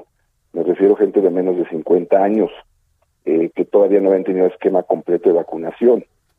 Eh, lo cual, pues, digo, no, no quiero decir que lo otro no haya sido una tragedia, pero gente económicamente activa, con familias que in- inician, eh, ten- tenemos jóvenes de 30 años, de 27, de 35, y que eh, pues es gente que ahorita está teniendo problemas para encontrar una cama de hospital y pues eh, eh, la- si tenemos la mortalidad que tuvimos en diciembre y enero con, e- con este tipo de población sería pues yo ya no sé qué decir porque ya no hay palabras para describir la tragedia que estamos viviendo. Creo que ya superamos cualquier definición de lo que lo que vivimos, ya tristeza, frustración, no sé, ya ya no encuentro cómo. Y sí siento que está pues estas dos semanas que vienen puede ser terribles porque si ya ahorita no hay camas adecuadas para atender a estos pacientes, en estas dos semanas se van a estar más y más y más. Y el discurso es que sí hay camas, pero sabemos que pues las camas luego sirven para que ya el paciente fallezca ahí. Lamentablemente, doctor, pero además, aunado a esto, ayer lo leía y hablaba, eh, digo, nos ha tocado ver a gente cercana que eh, llegan a, en el primer momento de COVID y lo único que se toman es un paracetamol porque es lo que les recetan, ¿no? Y lo que les dan incluso, bueno, dentro de los hospitales. Ayer lo leía y hablaba de, de este repunte que da COVID, y digo que está dando aquí COVID en, en México, y bueno, pues Cofepris solamente autoriza el Bamlanivimab, Ajá. y bueno, pues entiendo que es otro medicamento el que puede salva- salvar vidas. Sí, mira, lo que lo que es eh, pues también triste es que están aprobando un medicamento que fue bueno cuando no estaba la variante Delta. Es un medicamento, es un anticuerpo monoclonal que bloquea el virus en las fases tempranas y que tuvo mu- mucho beneficio en otros países en donde sí se aprobó, pero con la variante alfa. Ya la variante alfa ya fue la mayor parte de los casos, arriba del 90% de los casos en el mundo, están siendo por la delta. Y específicamente este medicamento no sirve para la delta. O sea, pruebas un medicamento eh, tarde y mal. Y los medicamentos que ahorita, porque pues esta es una enfermedad nueva en donde todo tiene que cambiar. Y desafortunadamente Cofepris parece que está tratando gripas o problemas que se pueden detener tres, cuatro meses en aprobar un medicamento. Se tardaron ocho meses en aprobarlo en decidir. Ahora no aprueban los otros. Es no solamente luchar contra la enfermedad, es luchar contra la burocracia y la ignorancia, pues, de los que están ahí. Ahora, doctor, frente a este ascenso y las variantes que está teniendo eh, el coronavirus, eh, pues prácticamente no estamos escuchando campaña de la autoridad sanitaria, precisamente tanto para que la gente no se relaje como para que tome eh, pues estas medidas de salir lo menos posible a casa. Y eso se conjunta con que en medio de una situación complicada que estamos viviendo ya no se está reduciendo la movilización como marcaban los colores del semáforo a partir del naranja, eh, ni se están cerrando los em, restaurantes o disminuyendo la capacidad, sino estamos viendo conciertos de pronto en el eh, Zócalo de la Ciudad de México, repletos de jóvenes. Eh, pues parece que también, ya también, tanto la ciudadanía hemos tirado la toalla, pues como las propias campañas, ¿no? También por quizá por eso.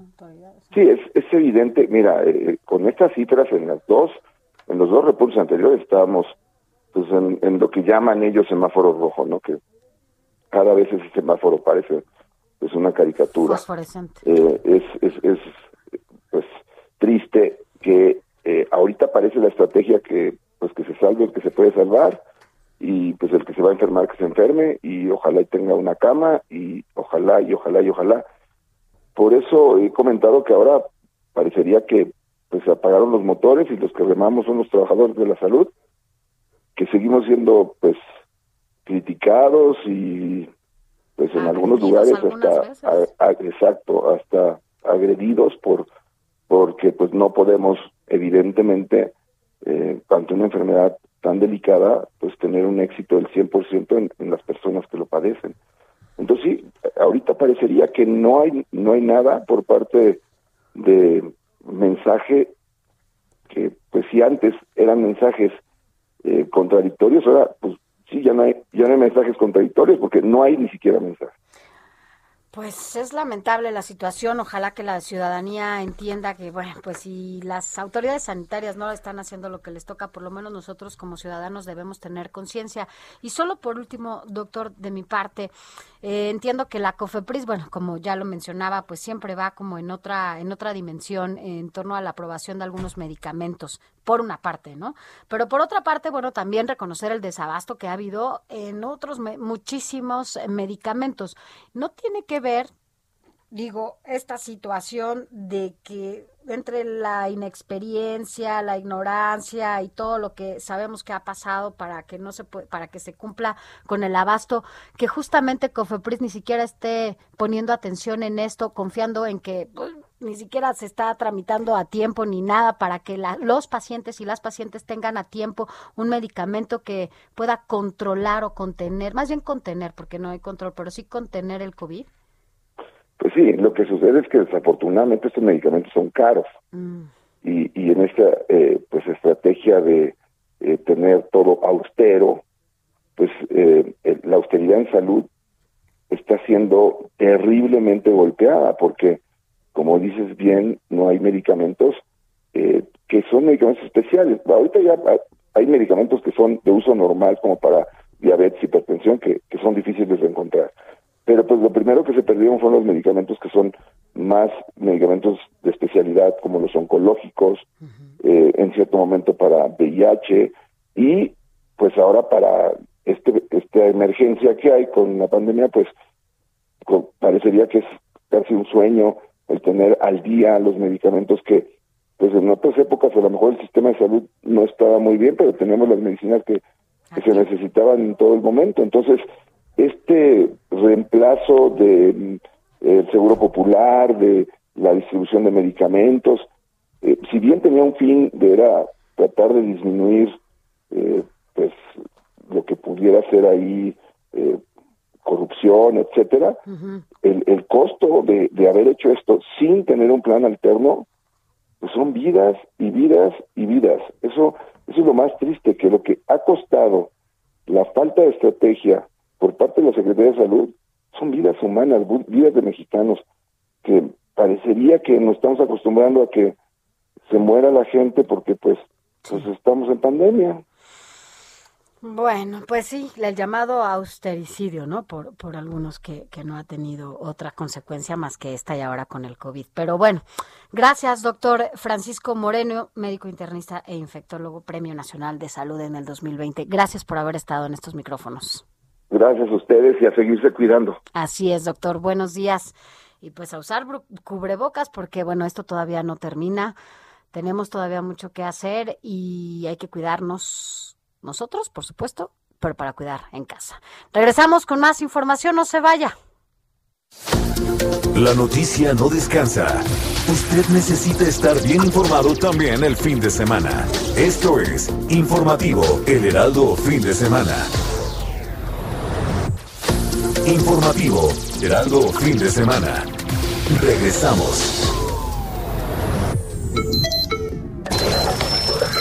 Noticias a la hora. Heraldo Radio le informa.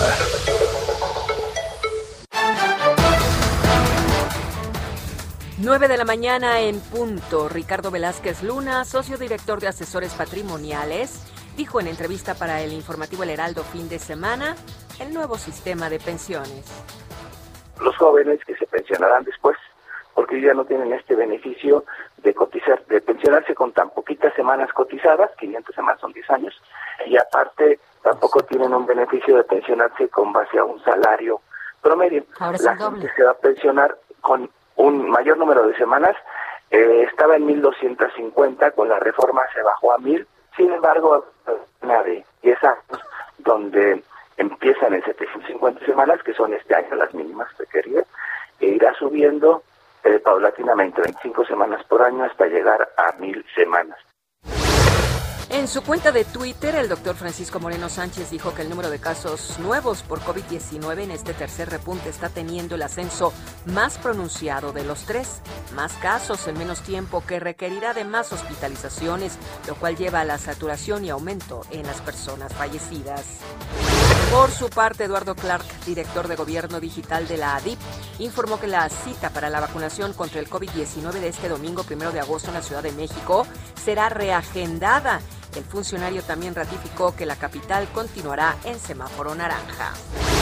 El estado de Nuevo León registró el récord de contagios por COVID-19 por, eh, por cuarto día consecutivo más alto. Sergio Sánchez tiene el reporte completo. Adelante, Sergio. Gracias, Moni. Muy buenos días. Como bien comentas, el aumento de casos de COVID-19 en Nuevo León sigue a la alza. Tan solo este sábado 31 de julio, luego de seis meses en el que el récord de contagios se mantenía lejano, se registraron 1.339 nuevos casos solo en las últimas 24 horas, siendo el cuarto día consecutivo en el que se alcanza un nuevo máximo en la entidad. Esta ocasión los mayores afectados han sido personas de entre 25 a 44 años, quienes en estos momentos están siendo el grupo poblacional de mayor riesgo. Cabe señalar que de igual forma, este sábado se registraron 16 fallecimientos derivados del COVID-19, así lo informó Manuel de la O, secretario de Salud de la entidad. Finalmente, la Secretaría indicó que el área metropolitana de Monterrey se mantiene como la zona con más casos desde el inicio de la pandemia. Hasta aquí el reporte, Moni. Muy buen domingo. Gracias igualmente. Saludos. Hasta luego. En el mundo, la farmacéutica israelí Oramed está desarrollando una vacuna contra COVID-19 en forma de píldora, es decir, sin agujas, y ya está lista para comenzar su primer ensayo clínico en los primeros días de agosto. En los deportes, esta mañana la pesista Remy Fuentes conquistó la medalla de bronce en alterofilia en la justa veraniega en la categoría de los 76 kilogramos. En tanto, el oro se lo llevó Ecuador y la plata Estados Unidos. 9 de la mañana, 3 minutos. Le invitamos a que continúe en la, en la frecuencia del Heraldo Radio, escuchando las noticias con Sofi García y Alex Sánchez. Les saluda Mónica Reyes.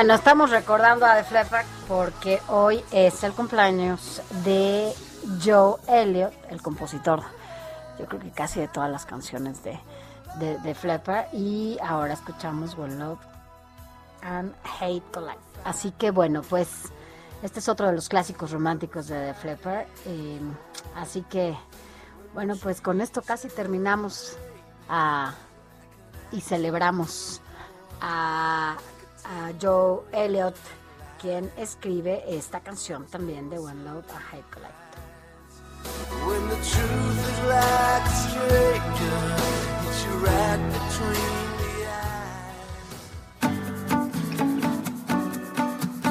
the Escríbanos o mándenos un mensaje de voz al WhatsApp del informativo fin de semana 5591 63 51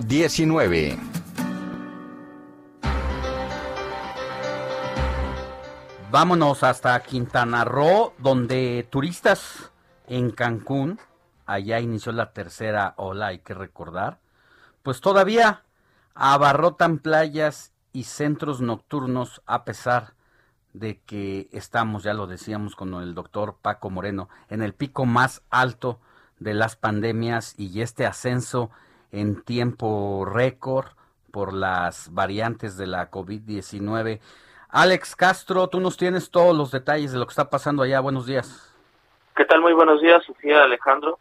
Efectivamente, pues a pesar de las restricciones sanitarias que hay en Cancún, Quintana Roo, el principal tu- destino turístico de México, pues los viajeros disfrutan de los bares, restaurantes y discotecas sin miedo a la tercera ola de contagios de COVID-19. En el kilómetro 9 de la zona hotelera de Cancún, el epicentro de la vida nocturna en este destino, eh, cientos de turistas se conglomeran sin cubrebocas ni sana distancia. Eh, debido a las restricciones impuestas por el gobierno del estado, la actividad en las discotecas inicia y termina mucho más temprano, alrededor de la medianoche, pero eso no ha impedido que los turistas disfruten los atractivos nocturnos que ofrece esta ciudad. Al apagarse las luces de los antros, todos los turistas continúan abarrotando la calle y es importante mencionar también que la mayoría de los extranjeros que llegan al Caribe mexicano provienen de Estados Unidos, país que ha vacunado ya a la mayor parte de su población. Sin embargo, pues esto no ha evitado los casos positivos tanto en turistas como en personal de la hotelería que también ya recibió por lo menos la primera dosis de la vacuna. Eh, con el semáforo epidemiológico en color naranja, desde abril Quintana Roo registra una alza en el número de contagios con más de 400 casos por, por día durante la última semana. Eh, es importante mencionar también que durante el verano las ocupaciones se han mantenido en cifras positivas, rebasando incluso la capacidad permitida para los hoteles, que es del 60%. Por último, me gustaría mencionarles que los empresarios hoteleros han diseñado una serie de estrategias para evitar los contagios dentro de sus instalaciones, pero en este momento son los trabajadores quienes están asumiendo los costos. Pues en la última semana se generó una oleada de inconformidad por parte de estos por la medida adoptada, que es exigirles pruebas negativas a los empleados tres veces por semana, lo que les genera un costo semanal de alrededor de 1.500 pesos y perder por lo menos dos horas de tiempo cada que se realizan esta prueba. Es la información que tenemos desde Cancún, Quintana Roo. Muchas gracias, Alex. Cuídate mucho. Muchas gracias. Buen día. Buen día. Vámonos a más información. Alex, mira, nada más comentarte rápidamente que estamos recibiendo un mensaje de parte del expresidente Felipe Calderón en donde dice que el teléfono y WhatsApp de Margarita Zavala ha sido hackeado y está siendo utilizado para cometer fraudes y extorsiones. Por favor, hagan caso omiso de los mensajes que reciban de ese teléfono. Eso es lo que está enviando. Estamos eh, recibiendo básicamente este mensaje en este momento vía WhatsApp. Entonces, esperemos que, que todo esté bien por allá. Así que esto por si reciben algún mensaje raro, ya ve que ahora varios políticos han eh, dado a conocer que, que el teléfono, que su teléfono, ¿no? Como Monreal lo dijo en algún momento, pues es Así que bueno, pues ya ya está, incluso la propia Margarita Zavala ya lo tiene en su en su Twitter, han hackeado su teléfono y con ello sus mensajes de WhatsApp, por lo que ella dice que está bien, que solamente es una cuenta hackeada. Alex. Pues ahí está, última información de última hora en torno al expresidente de la República, Felipe Calderón, y su esposa Margarita Zavala. Y ahora vamos a cambiar de tema. Eh, José Manuel Arteaga, editor de mercados. Gasto hormiga en aplicaciones. ¿De qué se trata? Eso nos lo va a decir. Eh, es que en, en esta pandemia han aparecido eh, muchas plataformas. A plataformas digitales y ya el comercio electrónico ha tenido un ascenso que ya lo visualizábamos desde antes que íbamos hacia allá, pero lo que pudo haber tardado 10 años, la pandemia lo aceleró. Así es que ahora prácticamente hay quien ha encontrado en las plataformas digitales una gran oportunidad para cerrar sus boutiques, sus negocios, y o, abrir plataformas o tú, por ejemplo, digitales. tenías descargadas plataformas como Netflix, ¿no? Por ejemplo. Y hay quien ahora ya descargó Disney, hay quien ya descargó HBO. ¿Y cuánto, tú sabes cuánto gastas? ¿Cuánto pagas de plataformas mensuales? Sí, fíjate que el otro día estaba haciendo esa cuenta y me, eh, me di, o sea, vi que una buena parte de mis recursos que tenía asignados para gastos mensuales, se habían disparado en gran medida por esto, que si es el YouTube, que Sí, si es exacto. eh, que si es el, el Netflix, que si es el HBO, eh, cualquier otra aplicación. Y esto cómo representa para el gasto a las familias. José Manuel Arteaga, buenos días. Órale, Sofi, ¿cómo está? Muy buenos días. En efecto, como lo comenta Sofi, ¿cuánto gastan ustedes en plataformas de audio y video, Sofi Alejandro? No, yo ni quiero hacer cuentas. Ah, cuando nos dijiste que ibas a hablar de este tema, yo dije, no, a ver, nada más para que más o menos. Spotify, iMusic, Netflix, HBO, Amazon, eh, ¿cuál más? Disney. Disney. Ahí ya, por lo menos de las que me acuerdo, ¿eh? Por lo menos son casi mil pesos. Por lo menos, Ale, pues déjenme les comento. Eh, en, en el mercado hay una inmensa cantidad de ofertas, ¿no? De, de, de- de plataformas, de video, de audio. Hay muchos descuentos, hay precios accesibles para la gente. Pero esto, si lo vamos sumando como el caso de Sofi, pues se va haciendo un gasto hormiga in- in- importante a la larga pues puede eh, ser un factor eh, de presión a las finanzas públicas, a las finanzas personales de cada quien, perdón. Actualmente, déjenme les comento, los mexicanos gastan 12% de sus ingresos en la compra de contenido, ya sea series, películas.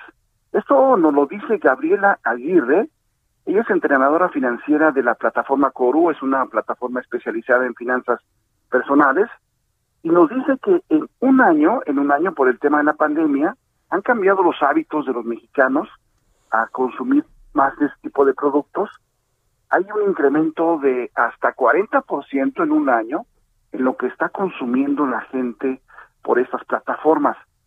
El gasto promedio de una familia, eh, pues es casi 12%, y si nos vamos a lo que son pesos centavos, pues si hablamos de una familia que tiene una un gasto mensual de 15 mil pesos, aproximadamente está desembolsando 1.800 pesos al mes por este tipo de plataformas. Eh, 21.600 pesos sería el, el promedio en, en todo el año. Y bueno, lo que lo que nos comentan los especialistas es que muchas veces es, son recursos que no se contemplan dentro de un presupuesto. Dice nuestra experta de, de Corum, Gabriela Aguirre, que lo ideal debería, de- serían o deberían ser hasta tres plataformas como máximo, eh, pero dice la realidad es lo que está pasando con los mexicanos es que no se quieren quedar fuera y contratan, ¿no? De repente ves una serie en una plataforma y dices, ah, bueno, esta me la voy a rentar y me la voy a ver. O de repente dices, ay, mira, esta película va a estar buena en tal serie y pasa lo mismo. Y es lo que está pasando con muchos mexicanos que están en casa y que están eh, sumándole a, a su gasto, a su gasto mensual, el tema de las plataformas. Dice, dice que lo, lo grave, lo grave de todo esto no es que adquiera las plataformas y que bueno, pues tengas mucha variedad de contenido o de audio. Lo grave es cuando eh, en México eh, estamos acostumbrados, no, no estamos acostumbrados más bien a ser totaleros, sino que la mayoría de los usuarios eh, pues van pagando con el mínimo en su tarjeta. Hay que recordar que muchos este tipo de plataformas pues adquieren con pago directamente a la tarjeta de crédito. ¿Qué pasa con esto? Bueno, pues que se vuelve una bola de nieve, se puede volver una bola de nieve y que un gasto menor se va sumando, se va sumando, se va sumando, se va sumando y, al final al mes ya hay, una cantidad importante a pagar y lo que pasa es que muchas veces sale del presupuesto familiar de mucha gente. Eh, hay varias recomendaciones que pueden hacer, por ejemplo, que nos dice la experta, y que pueden ser un punto importante para muchas familias. Por ejemplo, el presupuesto familiar, nos dice, no debe pasar de, a- de 6% en el uso de streaming. Eh, ¿De cuánto? eh, 6% en el uso de streaming. 6% de tu gasto no debe pasar del, de, de- del uso de streaming, ¿no? De, de plataformas. Actualmente lo que nos dice es que pues los mexicanos ya llegaron al 12%, o sea, estamos al doble de lo que debería ser. Pero un poco por lo que decía Alex justo, o sea, en esta era en la que nos tocó digitalizarnos, ¿no? Pues tuvimos que pues, este, recurrir a este tipo de, de plataformas, ¿no? Es correcto, es correcto. Y por ejemplo, pues han salido plataformas para niños, ¿no? Han salido plataformas para adultos, han sal- salido plataformas para, pues, la- para la gente que se le gusta mucho los deportes. Entonces, en el mercado hay una gran variedad y esto hace que pues la gente pues la adquiera, ¿no? Y al final de cuentas pues se va sumando, sumando, sumando, sumando. Y pues es parte de este tipo de gasto hormiga que hoy quisimos traerlo a la mesa para que, bueno, la gente también esté enterada de que, pues, es importante que vayan planeando sus finanzas, ¿no?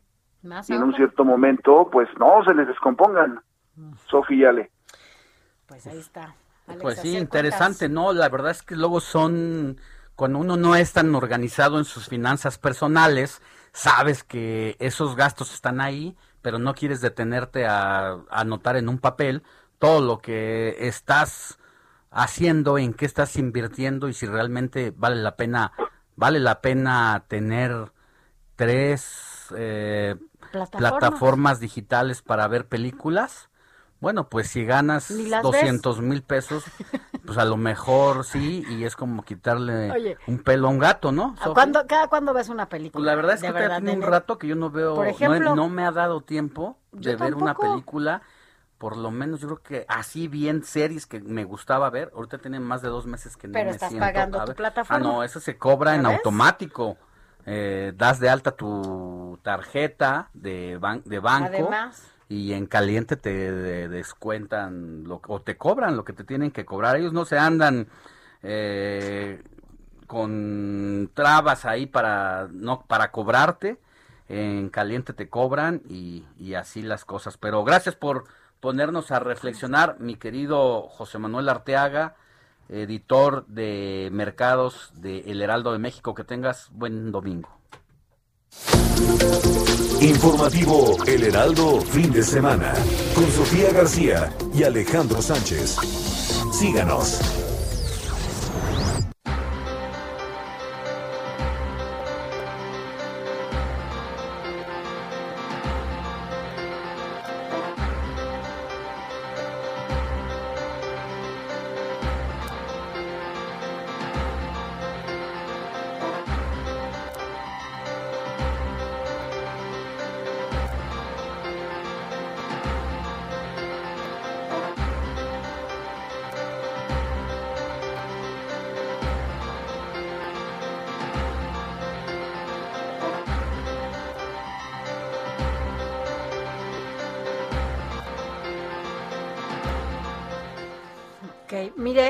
A, desde el inicio de este espacio le dijimos que en, en, el Heraldo de México estamos llevando una transmisión especial, un recorrido especial también y una cobertura de la consulta que se está llevando a cabo histórica el día de hoy organizada por el INE. Le hemos dicho también que a partir de las nueve de la noche usted podrá eh, ver a mi compañera Alex Sánchez aquí y a mi compañera Blanca Becerril en esta transmisión especial para que le dé a conocer el cierre, al cierre de todo esto, los detalles de lo que se dio en el país en esta cobertura especial de la consulta ciudadana. Eh, hemos establecido también contacto con diferentes eh, compañeros nuestros que están cubriendo esta consulta a lo largo y ancho del país. Por eso hacemos en este momento, vamos a estar retomando diferentes estados. Hacemos momento en este momento con Mayeli Mariscal, que entiendo, Mayeli, ya se hubo un reporte de la instalación de mesas receptores de la consulta popular allá en Jalisco. ¿Cómo estás? Muy buenos días. Hola, ¿qué tal, Sofía? Muy buenos días, buenos días también a todo el auditorio.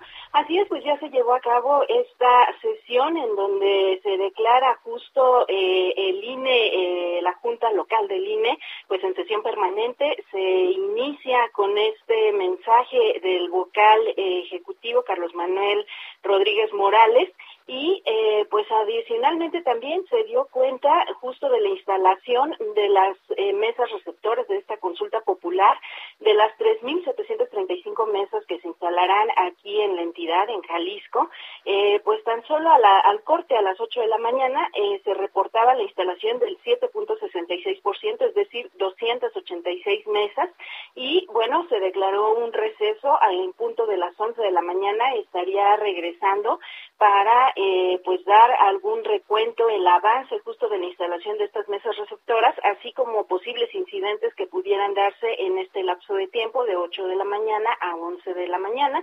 Y recordar que bueno eh, a través de la página del INE también se puede consultar aquellas personas que estén interesadas en participar en esta consulta popular, pues pueden ingresar eh, con el número de la sección que viene en, en la credencial del INE, ubicar la casilla que hay que recordar son casillas eh, pues federales de orden federal.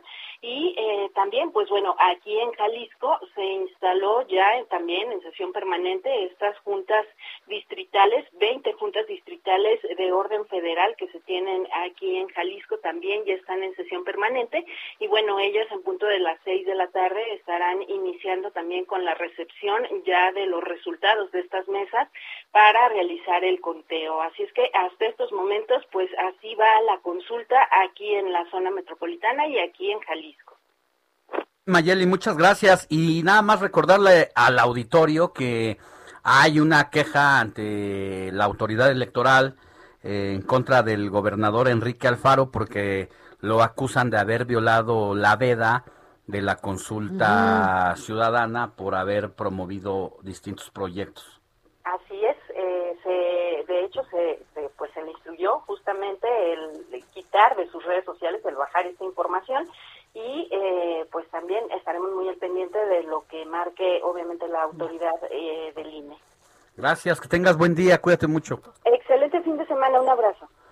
Gracias Mayeli Mariscal y bueno, pues esta jornada durará todavía hasta las seis de la tarde, hora del local de cada una de las entidades federativas para que usted pueda, si así lo quiere, acudir a votar esta consulta ciudadana.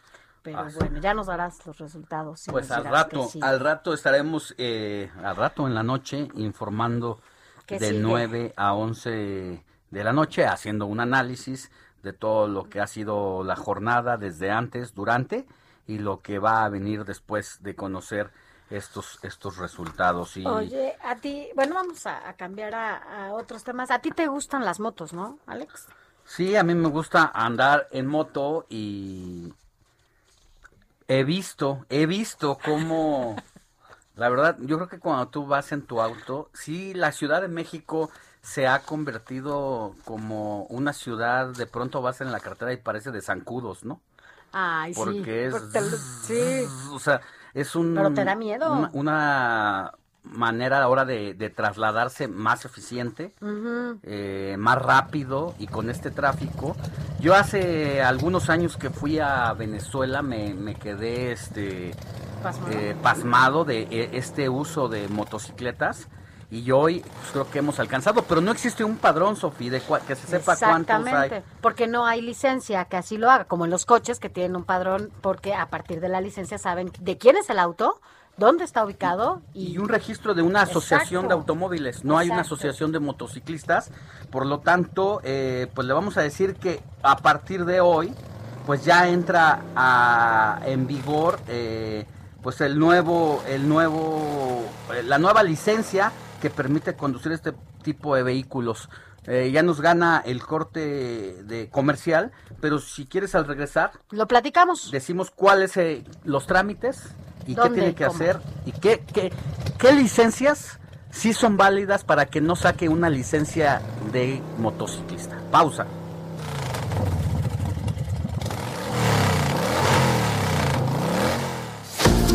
La noticia no descansa. Usted necesita estar bien informado también el fin de semana. Esto es Informativo El Heraldo Fin de Semana. Informativo Heraldo Fin de Semana.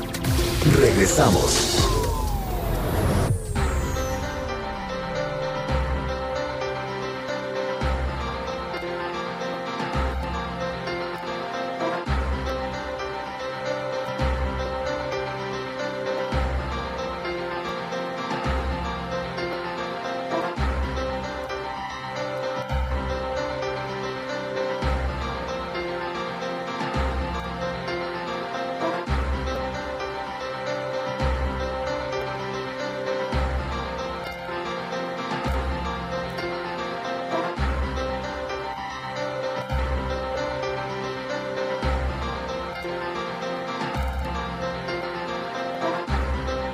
La mañana con 30 minutos hora del centro de la República. Llegamos al último segmento del informativo fin de semana. Nos quedamos, Sofi, De hoy, de en hoy. que de este domingo, Sí, sí, primero Sánchez. de agosto, obviamente, Sí, nos quedamos sobre ¿Qué, qué onda está con pasando. las motos y las licencias, no? Como Pues es que a partir de este día se implementó ya una nueva disposición oficial eh, que la Secretaría de Movilidad eh, está pidiendo eh, dos tipos de licencia que ahora permiten conducir vehículos y motocicletas. A ver, cuéntanos. Eh, la dependencia del gobierno informa que los motociclistas podrán tramitar dos tipos de licencia, la tipo A y la tipo B. La licencia tipo A puede solicitar a aquellas personas que tienen planeado conducir únicamente motocicletas y deberán de hacer pues una prueba. Por otra parte, la licencia tipo B será tramitada por los transportistas que vayan a manejar motocicleta y automóviles. Esto cuesta entre 450 pesos y 900 pesos respectivamente. Hay que ir al módulo de control vehicular, hacer la solicitud, presentar eh, pues todos tus documentos del vehículo y llevar una credencial, obviamente vigente con fotografía, así como comprobante de domicilio, antes haber bajado de la página de CEMOV un, un- una un ficha de pago. ajá. y luego pues con esa ficha de pago ya que vas al módulo estás ahí. Pero hay una situación. Yo por ejemplo tengo la licencia permanente de conducir. Esa licencia permanente ya no es necesario que yo saque una Ah, licencia específicamente para O motocicleta sea, yo puedo manejar tu moto. si supieras sí Oye, pero entonces, pero ¿cómo Si vas? la aguantaras, pero por ejemplo, sí esto está bien, pero entonces ¿cómo van a registrar tu moto? No, pues entonces, en todo caso, cuando yo vaya a hacer mi trámite, mi refrendo o hacer alguna cambio de placas, pues ahí tendrán que comenzar a registrar en la base de datos de todos los demás, eh, pues una nueva base ba- de datos que se haga, porque no, no sabemos si hay hay un padrón. 3 millones, 2 millones.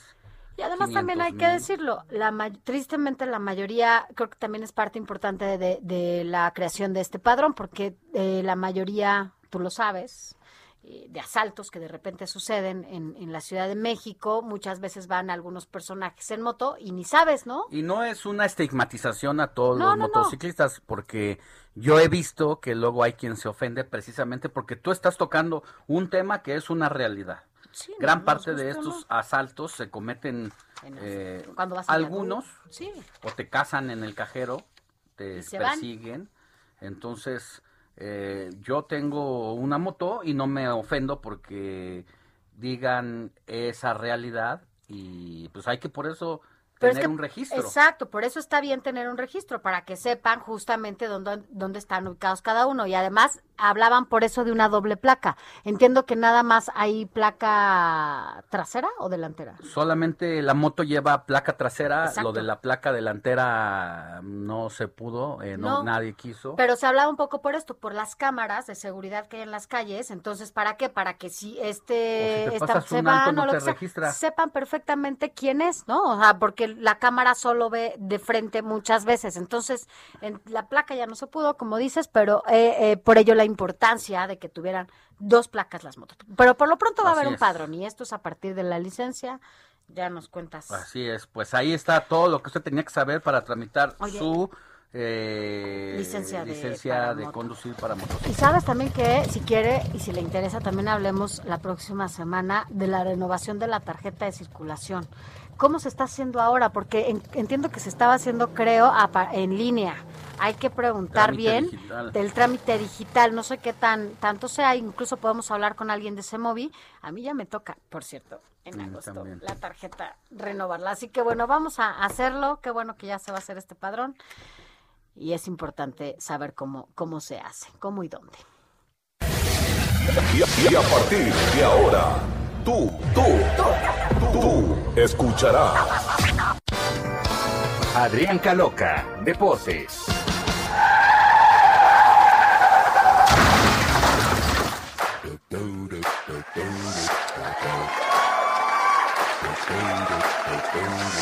¿Qué es eso, Adrián Caloca? ¿De qué se trata? Hola Sofía Alex, de nueva cuenta, muy buenos días, a todos nuestros queridísimos redescuchas, y Quique, por supuesto también, mi querido Quique. Pues escuchábamos por ahí una colisión, porque la verdad es que sí, que mañana tan accidentada en el Gran Premio de Hungría y en la Fórmula 1, y es que desde la primera curva, el piloto de Mercedes, Valtteri Bottas, se fue a estrellar ahí haciendo una carambola entre los que se vio involucrado el mexicano Sergio Checo Pérez y de manera inmediata insisto, desde la primera curva, el mexicano hoy quedó fuera de la competencia. Al final son seis los pilotos hasta este instante dentro de este gran premio, junto con Lando Norris, con Mazepin, con Charles Leclerc y con Lance Stroll. Todos estos pilotos que acabo de mencionar han estado eh, fuera de esta competencia, han quedado ya sin posibilidades de seguir corriendo. Y al momento, en la vuelta 46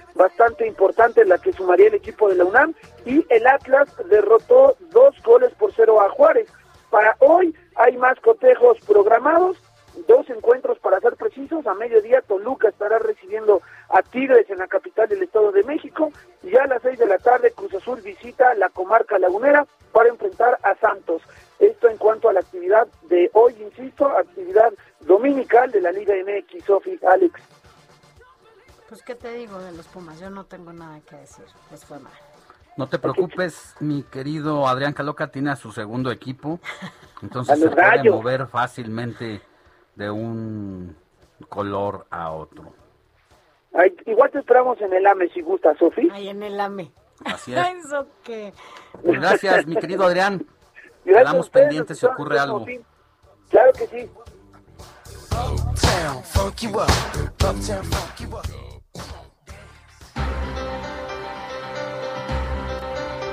Para otro, a otra información, nos preguntan aquí que sobre el tema de la licencia de las motocicletas, si es solo para la Ciudad de México, Estado de México o dónde ocurrirá. Sí, ya decíamos que para la Ciudad de México solamente por ahora. No hay, no tenemos otras noticias de que esto vaya a ocurrir en el Estado de México o en otra entidad. Es solo para los motociclistas de la Ciudad de México. Así es. Bueno, vámonos a otros temas, Alex, porque ya lo hemos dicho desde el inicio y arranque de este espacio informativo. Eh, arrancó, inició esta consulta popular histórica. Y por ello es que esta mañana, en, los, en estos micrófonos del informativo de fin de semana, el consejero electoral Jaime Rivera dijo que el Instituto Nacional Electoral cumplió con todos los protocolos eh, en materia sanitaria para sacar adelante esta consulta ciudadana el día de hoy y que incluso ya estaban listos para el arranque. Escuchemos. No, tenemos un poco de problema con, con el audio y vamos a escuchar parte de esta entrevista, pero bueno, él, ya declaraba eh, todo listo para el arranque de esta, de esta consulta popular, lo dijo en estos micrófonos del informativo. A ver, ahora sí escuchemos. Todo está listo, habrá más de 57 mil casillas disponibles, eh, todas con medidas de protección sanitaria y garantizando la libertad y el secreto del voto. Bueno, así lo dijo el consejero Jaime Rivera. Y ahí Así ya se es. está llevando a cabo esta votación, ¿no? En Ya está país. transcurriendo, pues ya son una hora con 40 minutos desde que se abrieron las primeras casillas para que asista la población. Ya haremos ahorita de inmediato un enlace con distintos eh, compañeros reporteros para que nos digan cómo está fluyendo el tema de la consulta. Mientras tanto, vamos con nuestro querido amigo y abogado de cabecera, Juan Carlos Cárdenas, porque nos hablas precisamente, abogado, de esta consulta ciudadana. Buenos días. Mi querido Alex, qué gusto saludarlos. Sofi, ¿cómo les va? Buenos días. Muy bien, ¿cómo estás tú? ¿Cómo estás viendo Bien, el me tema da de la mucho gusto escucharlos. Aquí estamos de nuevo. Pues sí, bien dijo Sofi, se trata de una consulta histórica porque, en efecto, aunque ha habido otras consultas que, se han intentado, consultas ciudadanas sobre el aeropuerto, sobre otros temas que se han hecho, nunca han sido eh, con, con todos los requisitos legales que marca una ley que existe, que pues a veces la gente desconoce, que es la Ley Federal de Consulta Popular. La Ley Federal de Consulta Popular indica qué es la consulta ciudadana o la consulta popular, cómo se organiza, para qué sirve, qué fines tiene, cuál es la, la, forma en que se debe de realizar. Es, es una realización de, de una votación exactamente igual que cuando vota la gente para, para elegir candidatos. Eh, la consulta popular es un mecanismo directo de participación en el que la ciudadanía va a aprobar o va a rechazar una o varias propuestas planteadas con anterioridad sobre temas de interés público y de trascendencia nacional. Ya recordarán ustedes que habíamos platicado en una ocasión acerca de cómo se formó cuando tuvo que ir al Congreso la pregunta planteada, después la pasaron al, a la Suprema Corte de Justicia de la Nación, la Suprema Corte la modificó y la hizo medio rebuscada, y, y bueno, al final ya tenemos aquí esta consulta popular y que el día de hoy pues está votando la gente. El contenido de la pregunta es muy interesante. La consulta popular pretende que la ciudadanía demuestre su aprobación o su rechazo contestando sí o no en una papeleta que le van a dar y, y que y que de esta manera eh, aprueben o rechacen, como decíamos, con apego al marco legal, las acciones para el esclarecimiento de decisiones políticas tomadas en el pasado. Es muy amplia la pregunta. ¿eh? ¿El Esta- pasado es esta ayer? pregunta- El, Dime, pas- el O en la pasado- mañana. El pasado es ayer, el pasado es en la mañana. Sí, sí, no, y, y de y de hecho esa esa pregunta, bueno, se refiere a muchas cosas, no se refiere específicamente a expresidentes, porque así se ha manejado, no, eh, eh, se ha- se le ha dado ese viso, pero se refiere no, se refiere a todos los actores políticos que hayan tomado decisiones en los años pasados.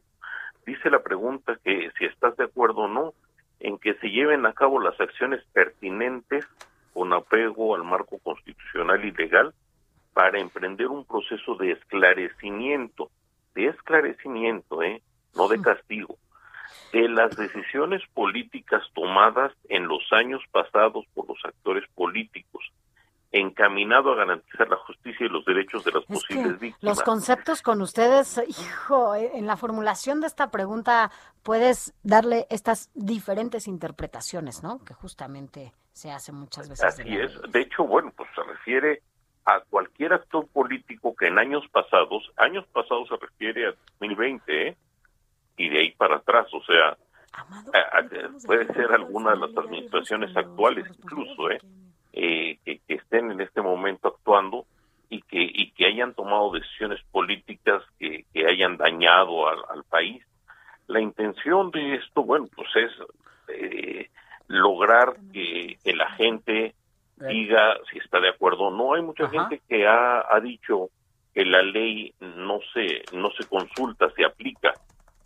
Pues sí es cierto, ¿no? La ley se tiene que aplicar, en efecto, no no no hay necesidad de una consulta para decir si alguien hizo algo mal o algo fuera de lugar o algo ilegal, pues lo vamos a, castigar solamente llevando a cabo una consulta, no, no, no necesariamente. Pero finalmente, bueno, tiene tiene un su matiz político la la, la consulta eh, popular, pero también tiene un matiz mm, que, que le da el poder al pueblo para para tomar decisiones y tomar resoluciones y, y poder opinar que se ha escuchado el pueblo esa esa parte es importante no como ocurría en el pasado en los plebiscitos.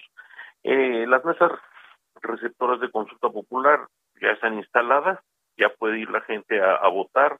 Eh, no está mal que vayan a votar hay que recordar que solamente para que esta esta consulta popular tenga un resultado eh, que sea vinculatorio dice la ley eh, se necesita el 40% de los votantes que hayan ido a votar. Es decir, alrededor de 37 millones de personas tienen que ir a votar para que esta consulta popular Tenga validez. se, se eh, el, el- Consejo eh, General del Instituto Nacional Electoral lo cuente y diga, ok, 40% de los votantes que están en la lista nominal votaron diciendo que sí están a favor, entonces le avisan a la, a la Suprema Corte de Justicia de la Nación Ahora, y la Suprema que Corte ser- le avisa al- a, las personas que tienen que hacer Tiene que ser de este necesarias. 40% de la población, 37 millones, ¿tienen que ganar por el sí a fuerza?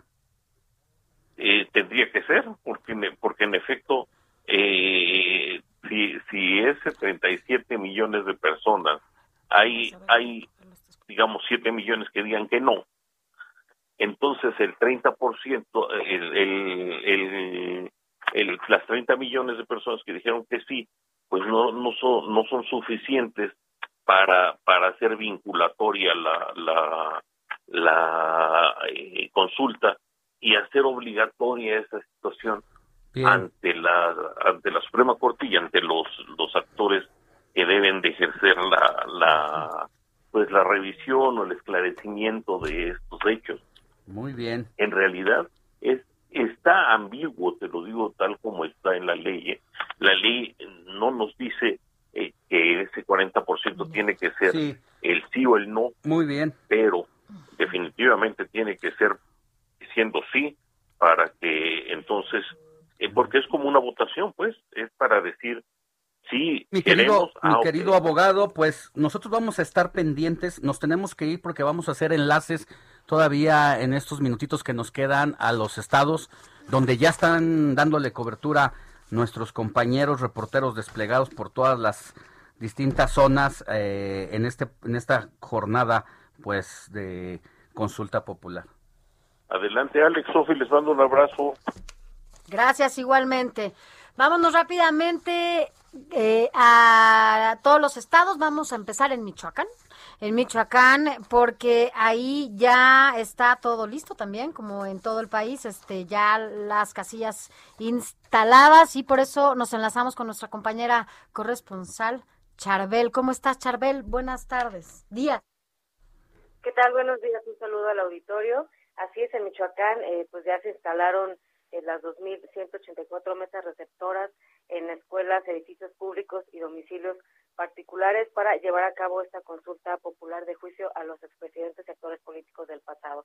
Para este ejercicio eh, se desplegarán 6.552 funcionarios de casilla en 112 municipios de Michoacán, eh, debido a las condiciones de inseguridad y a un bloqueo carretero permanente a manos de civiles armados en Aguililla. Este será el, el único municipio donde la consulta popular no se llevará a cabo, así lo confirmó el Instituto Nacional Electoral. Y bueno, el comité organizador de la consulta popular prevé que en Michoacán participen 1.409.352 votantes de los 3.5 millones eh, de electores inscritos en el listado nominal. Y eh, bueno, de estas 2.184 mesas receptoras que operarán este día están distribuidas en 923 inmuebles, eh, 713 en escuelas, 77 en oficinas públicas, 51 en lugares públicos y 82 en domicilios particulares. También hay que resaltar que eh, las 60 comunidades que conforman el Consejo Supremo Indígena optaron por sí participar en esta consulta, pero el INE determinó no instalar mesas receptoras en 12 comunidades donde eh, no se llevaron a cabo las elecciones del pasado 6 de junio ni hubo campañas proselitistas. Sin embargo, los habitantes de estas 12 comunidades indígenas podrán trasladarse a comunidades vecinas donde sí se esté llevando a Ya. cabo esta consulta, con lo que se prevé que pues no haya algún incidente en los eh, pueblos indígenas. en los diferentes lugares. Gracias, Charbel Lucio. Estaremos en contacto permanente con, pues a lo largo de todo el país con todos ustedes. Gracias, buenos días. Seguiremos informando. Ahora vámonos rápidamente hasta Car- con Carlos Valenzuela. Ah, con Amado Azueta. Vamos. Amado.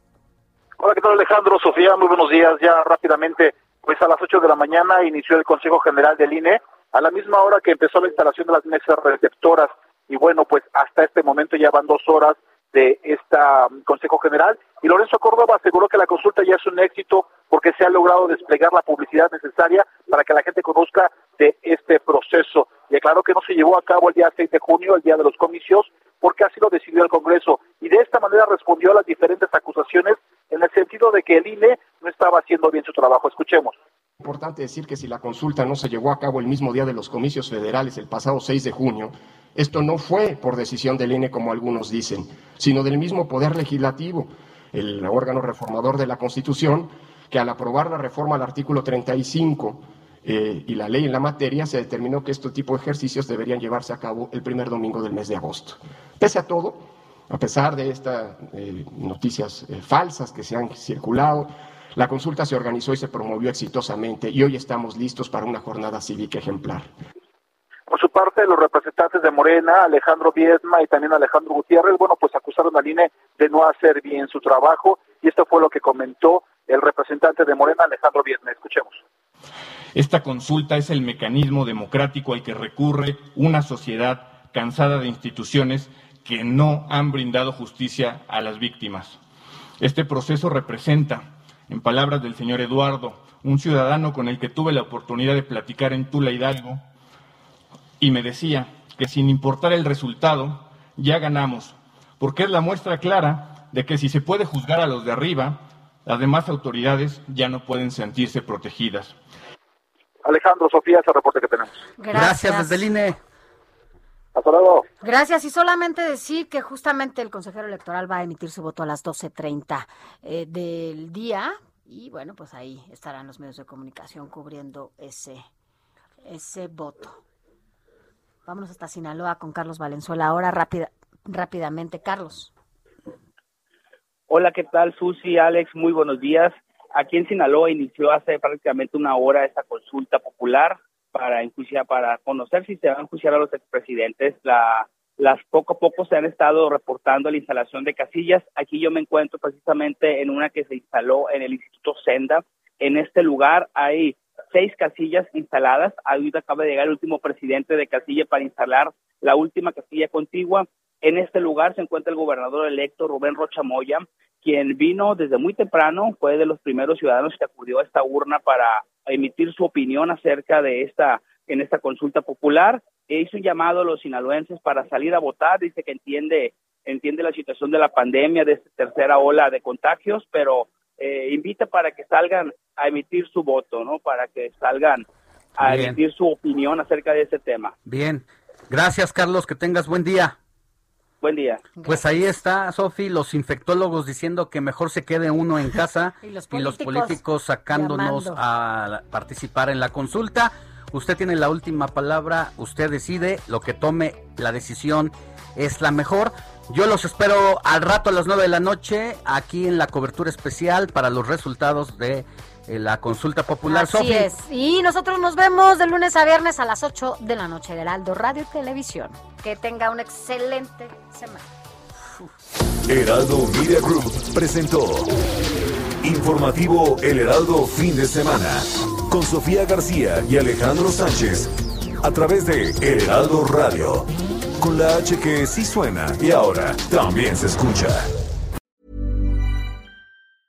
Planning for your next trip? Elevate your travel style with Quince. Quince has all the jet setting essentials you'll want for your next getaway, like European linen, premium luggage options, buttery soft Italian leather bags, and so much more. And is all priced at 50 to 80% less than similar brands. Plus, Quince only works with factories that use safe and ethical manufacturing practices.